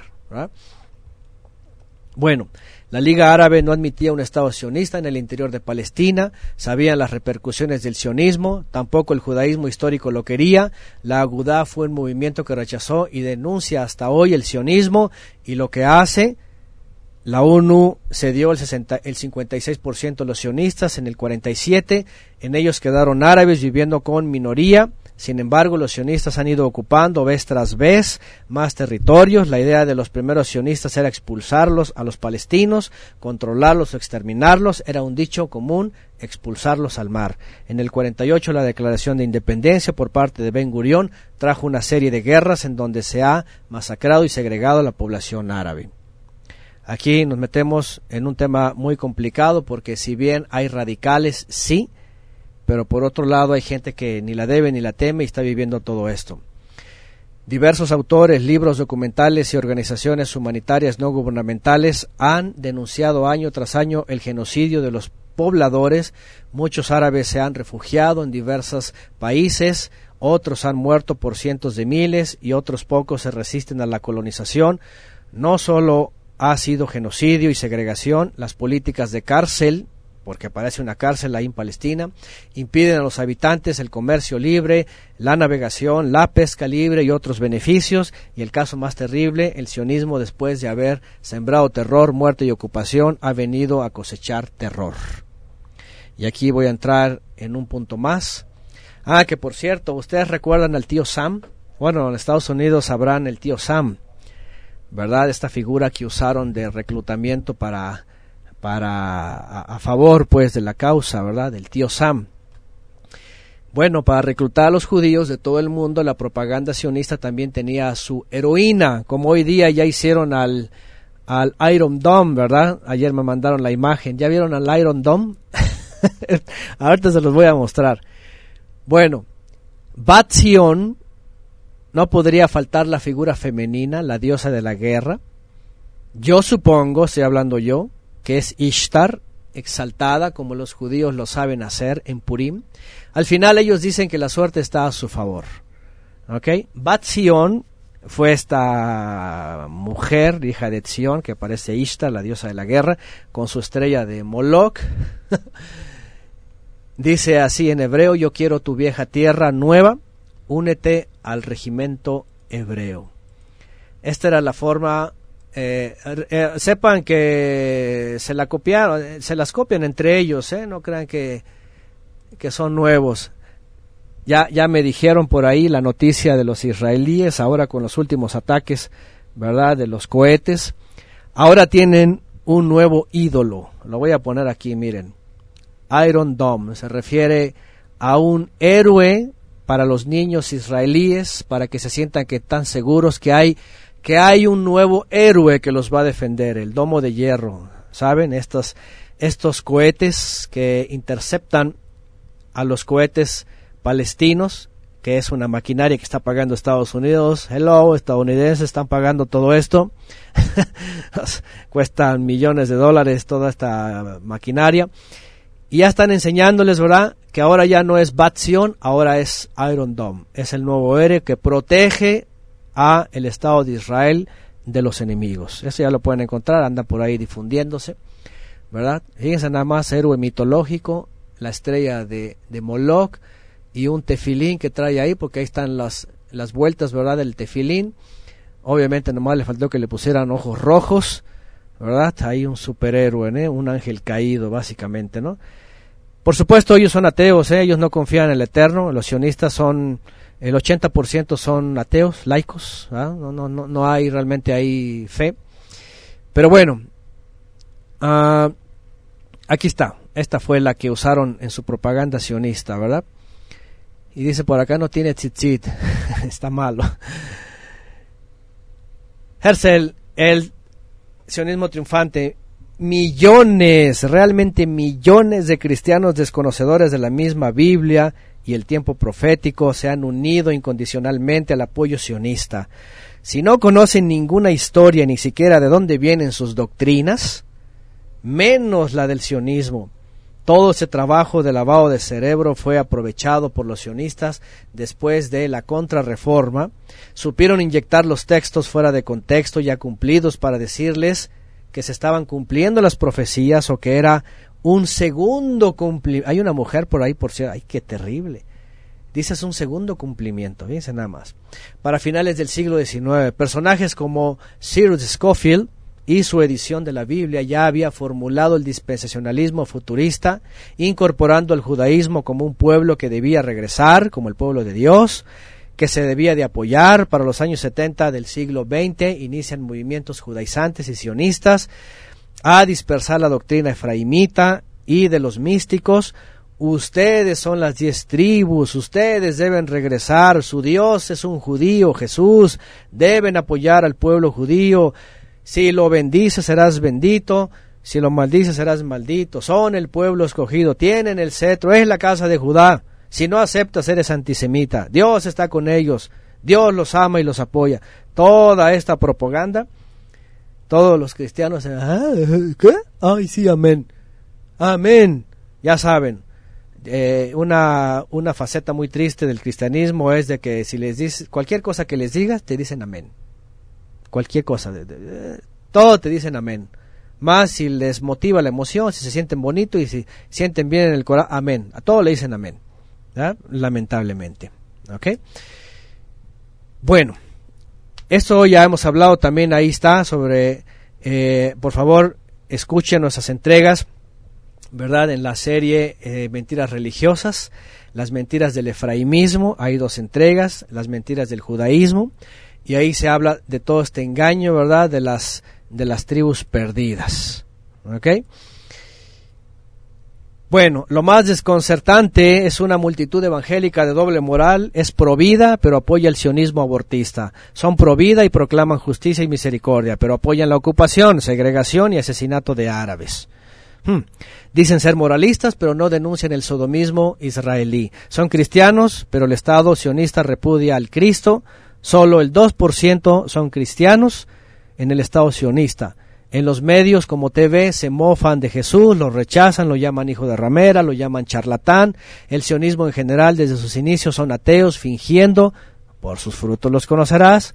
La cristiandad, mesiánicos y efraimitas viven una mentira. La teología dispensacionalista les dice que ellos creerán cuando vean al Mesías regresar, mientras los cristianos y efraimitas dicen que la casa de Judá o sionismo tiene que vivir la iniquidad, que eso hará venir al Mesías. Al final, los cristianos son los mejores y más grandes amigos del mismo Herzl.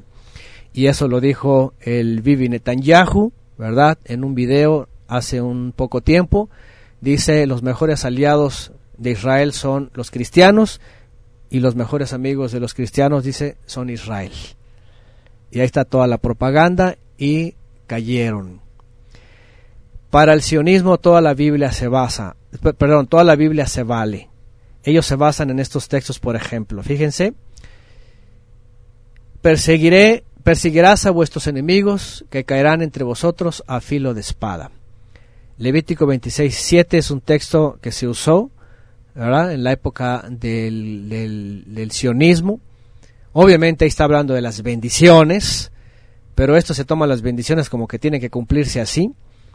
Y creen que como dice esto, fuera de contexto, creen que lo pueden hacer hoy. ¿Mm? Miren, he aquí el pueblo que como león se levantará y como león se erguirá no se echará hasta que devore la presa y beba la sangre de los muertos.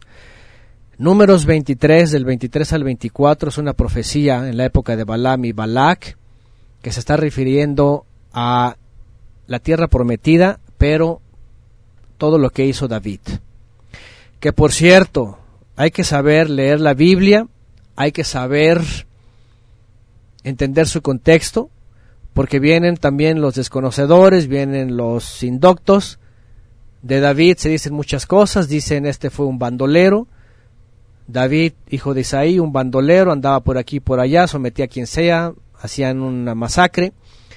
Tiene su contexto, se puede explicar, tenemos nuestro comentario de la Biblia, ¿verdad?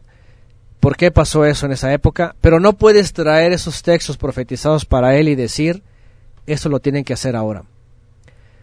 es lamentable, hay una mujer por ahí que yo lo he dicho, tiene espíritu de Lilith, una mujer enseñando Torah, efraimita, engañando a medio mundo de la cristiandad. Hace tiempo que por cierto dedicó ahí un estudio para un servidor, que porque soy un rebelde, dice, que porque no, no creo en los profetas. Y a ver, ¿qué profetas? Si el Mesías está por encima de los profetas. Pues esta mujer, en uno de esos estudios hace unos años, dijo, bueno, ella ella es sionista, pro-sionista, obviamente, ama la casa de Judá y todas estas cosas. Bueno, bueno, no sabe ni qué es la casa de Judá. el sionismo no es ninguna casa de Judá, ni judíos, ni son judíos. Pero esta señora usó este texto para decir que lo que están haciendo los sionistas es bíblico. Háganme el favor. Que está permitido y que esto es lo que es necesario.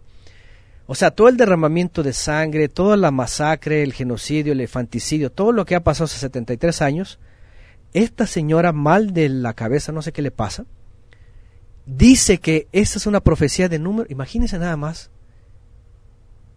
está llenando a toda la gente de el efraimismo, que son las tribus, que no sé qué, que la casa de Judá, la mala casa de Judá, que quién sabe qué, y que los judíos básicamente tienen carta abierta para derramar sangre, porque dicen, dice ella, no se va a echar Judá, dice, no se echará hasta que se devore la presa y beba la sangre de los... Imagínense, este es el espíritu de Lilith, es la diosa de la guerra. Esto es feminismo, esto es genocidio, esta mujer, perdón, pero yo no sé qué va a pasar, ¿verdad? Yo no sé qué pasa espiritualmente, ¿no? y es muy vergonzoso, muy triste porque ha infestado mucha gente, ¿verdad? Con esto. Y con esto apoyan el sionismo. Creen que números está hablando de eso. Y que no van a descansar hasta que devoren a todos los palestinos y a todos los árabes y se beban toda la sangre de este genocidio. Imagínense nada más las barbaries. Ya por ahí pusieron el nombre. Sí, eso lo dijo esta señora. Y todo su movimiento, ¿verdad? Efraimita, que las tribus y todos ahí. Es una pena saber de todo esto. Ejército sionista, hace unos dos años, tres, ¿se acuerdan de esto? Las FDI tienen toda la mala fama, inhumanos, prepotentes, abusivos, etcétera. Las mujeres son obligadas al servicio militar. Las fuerzas de defensa reportan Fíjense, reportan que la principal causa de muerte en los soldados es el suicidio. El Estado sionista no ha revelado la causa de ello, obviamente no les conviene. Se sospecha que es la hostilidad de los más crueles a los que intentan cambiar la, la mala fama de genocidas, de marihuanos, ¿verdad? de mafufos, de briagos, de de prostitutos, hay prostitutas, es una barbarie. Ustedes saben que hay un grupo de ex militares de las FDI, ya son más de mil, comenzó con el grupo de los mil, se llama, el grupo se llama Rompiendo el Silencio de ex militares y está documentado y tienen fotos, están denunciando el genocidio, han desertado, son perseguidos porque obviamente cualquiera que que deserta, después, después tiene que sufrir cárcel. Pero estos individuos, eh, de veras, fíjense, el suicidio es la principal causa de ellos entre las causas de muerte. ¿Qué te está diciendo? Que hay un problema ahí muy grave. ¿sí? Vean lo que ocurre. Hablando de suicidios, la familia de Hersel es un caso lamentable. Juliette Naushauer, su esposa, fue una expresa antisionista. El sionismo además le robó a su marido. Murió separada de él y para no llevar sus restos con él pidió ser incinerada. Hersel no sabía que sus tres hijos sufrían de inestabilidad mental. Su hija Juliette, inestable física y mentalmente, estuvo internada en varias instituciones psiquiátricas, murió enferma. La hija mayor, Paulina, hospitalizada frecuentemente por desórdenes mentales, sufría una adicción a tranquilizantes y drogas. A la edad de 39 años fue arrestada por vagancia, totalmente dependiente de la morfina, murió de una sobredosis de morfina. Su otra hija, Truth, fue diagnosticada desde muy joven como maníaco depresiva y hospitalizada en varias ocasiones. Murió, según se dice, en el holocausto. Su hijo Stefan Theodor es el, nieto de Herzl, se suicidó en Washington al saber de la muerte de sus padres. Hans Herzl, el único hijo varón, fue forzado a circuncidarse a los 15 años por la reputación del, del sionismo. A los 20 se hizo cristiano. De bautista se fue al catolicismo, se unió al unitario, después al cuáquero, terminó en el judaísmo liberal. Entre grandezas y depresiones, al visitar a su hermana Paulina recién fallecida, se suicidó frente a su tumba. Fin de la dinastía de Herzl. No hay, no tiene descendientes. Dice aquí, Herzl afirmaba que sus hijos tendrían un papel prominente en el Estado sionista. No podría ser diferente para el profeta moderno de Israel, para el Mesías sionista. La maldición del sionismo acabó con sus vidas sin descendientes.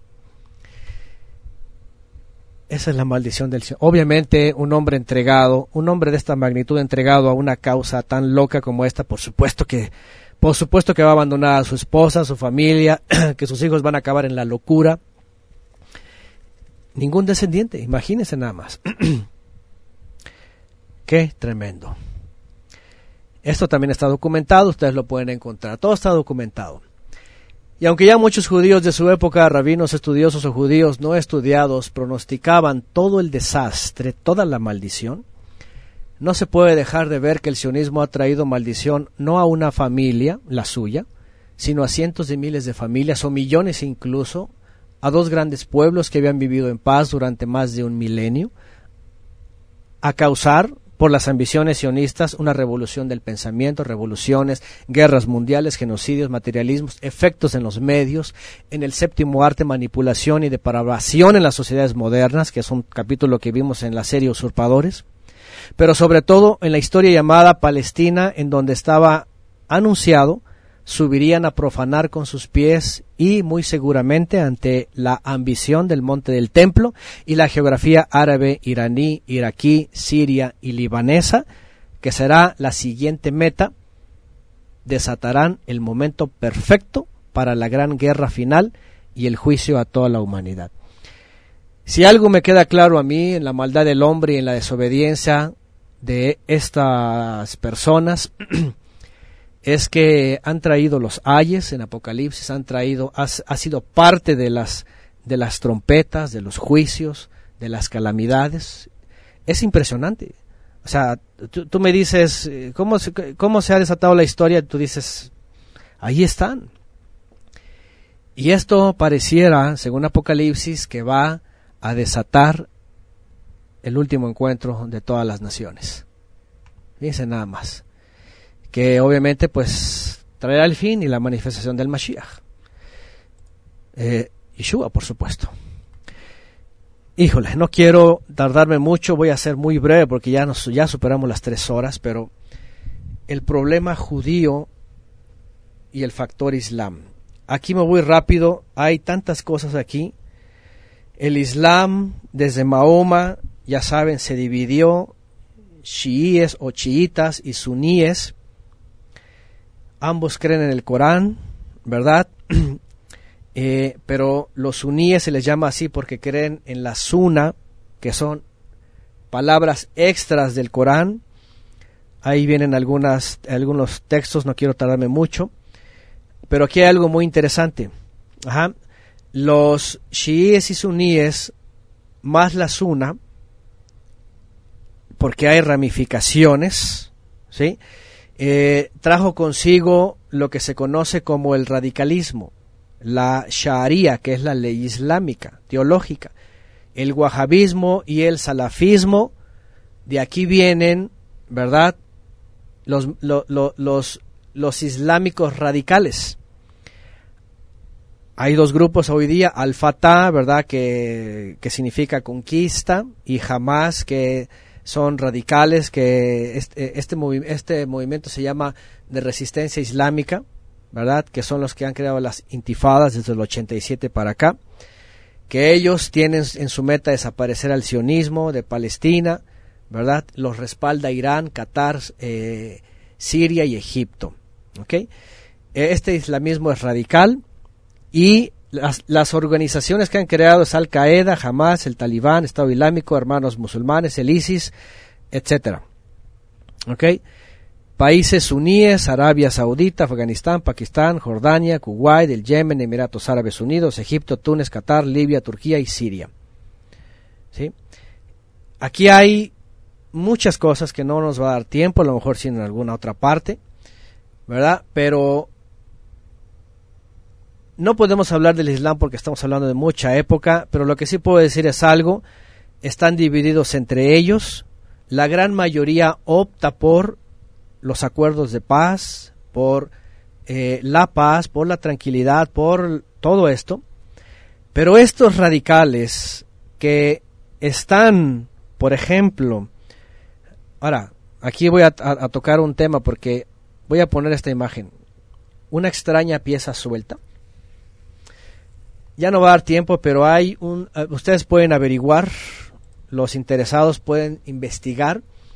Hay un, hay un texto, ¿verdad?, que se llama Las 24 cosas sobre ISIS y Al Qaeda que no quieren que sepas, de, Mike, de Michael eh, esos nombres que nací también en origen judío, supongo. Bueno, rápidamente una extraña pieza suelta. Ya es de dominio público que Estados Unidos mete las manos en todos lados, con paramilitares, con grupos revolucionarios. Ya se sabe que financiaron Al Qaeda para tumbar al talibán, ¿se acuerdan? Esto del, del 9-11 y todo eso, doble inteligencia. Todos saben del show, ¿verdad? El, el supuesto asesinato del talibán. Y, y luego salen las fotos con, con Bush y que eran amigos y todo esto es creado por Estados Unidos para ganarse, ah, para agarrarse de Afganistán, para ir tumbando Irak, a Irak con Saddam Hussein fue fácil, tienen armas nucleares y vamos por Saddam Hussein, financian grupos radicales, lo tumban y se apoderan de él. Arabia Saudita mejor dobló las, las piernas, las rodillas. Irán está, está difícil, Siria no han podido aunque financiaron a Al Qaeda, el gobierno de, Bashar al-Assad le ha puesto un alto, ellos saben qué onda ahí.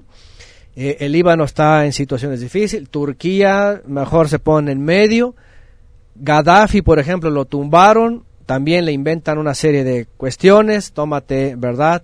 Esa parte de África, Egipto está de rodillas, toda esta política sucia de doble inteligencia Interesantemente está orquestada desde ya saben dónde, es una pieza extraña, pero es doble inteligencia.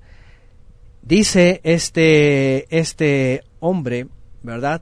Que se llama Michael eh, Josudowski, que no es cualquier persona, ¿ok? Este hombre es eh, escritor y profesor emérito de economía de la Universidad de Ottawa, es canadiense investigador sobre la globalización, etcétera. Él habla de cómo Estados Unidos tiene las manos metidas y cómo están creando, radicalizando al Islam para destruirlo y para causar un efecto doble como enemigos de los sionistas y dándoles todo esto, ¿verdad? Para generar una supuesta... Oigan, ¿ustedes creen que no han podido destruir a los palestinos, décadas, a ese pedacito de tierra, la franja de Gaza y unas cuantas personas. ¿Ustedes creen que no han podido? Les conviene, les conviene tener un grupo opositor porque a la política le conviene. Netanyahu lo que acaba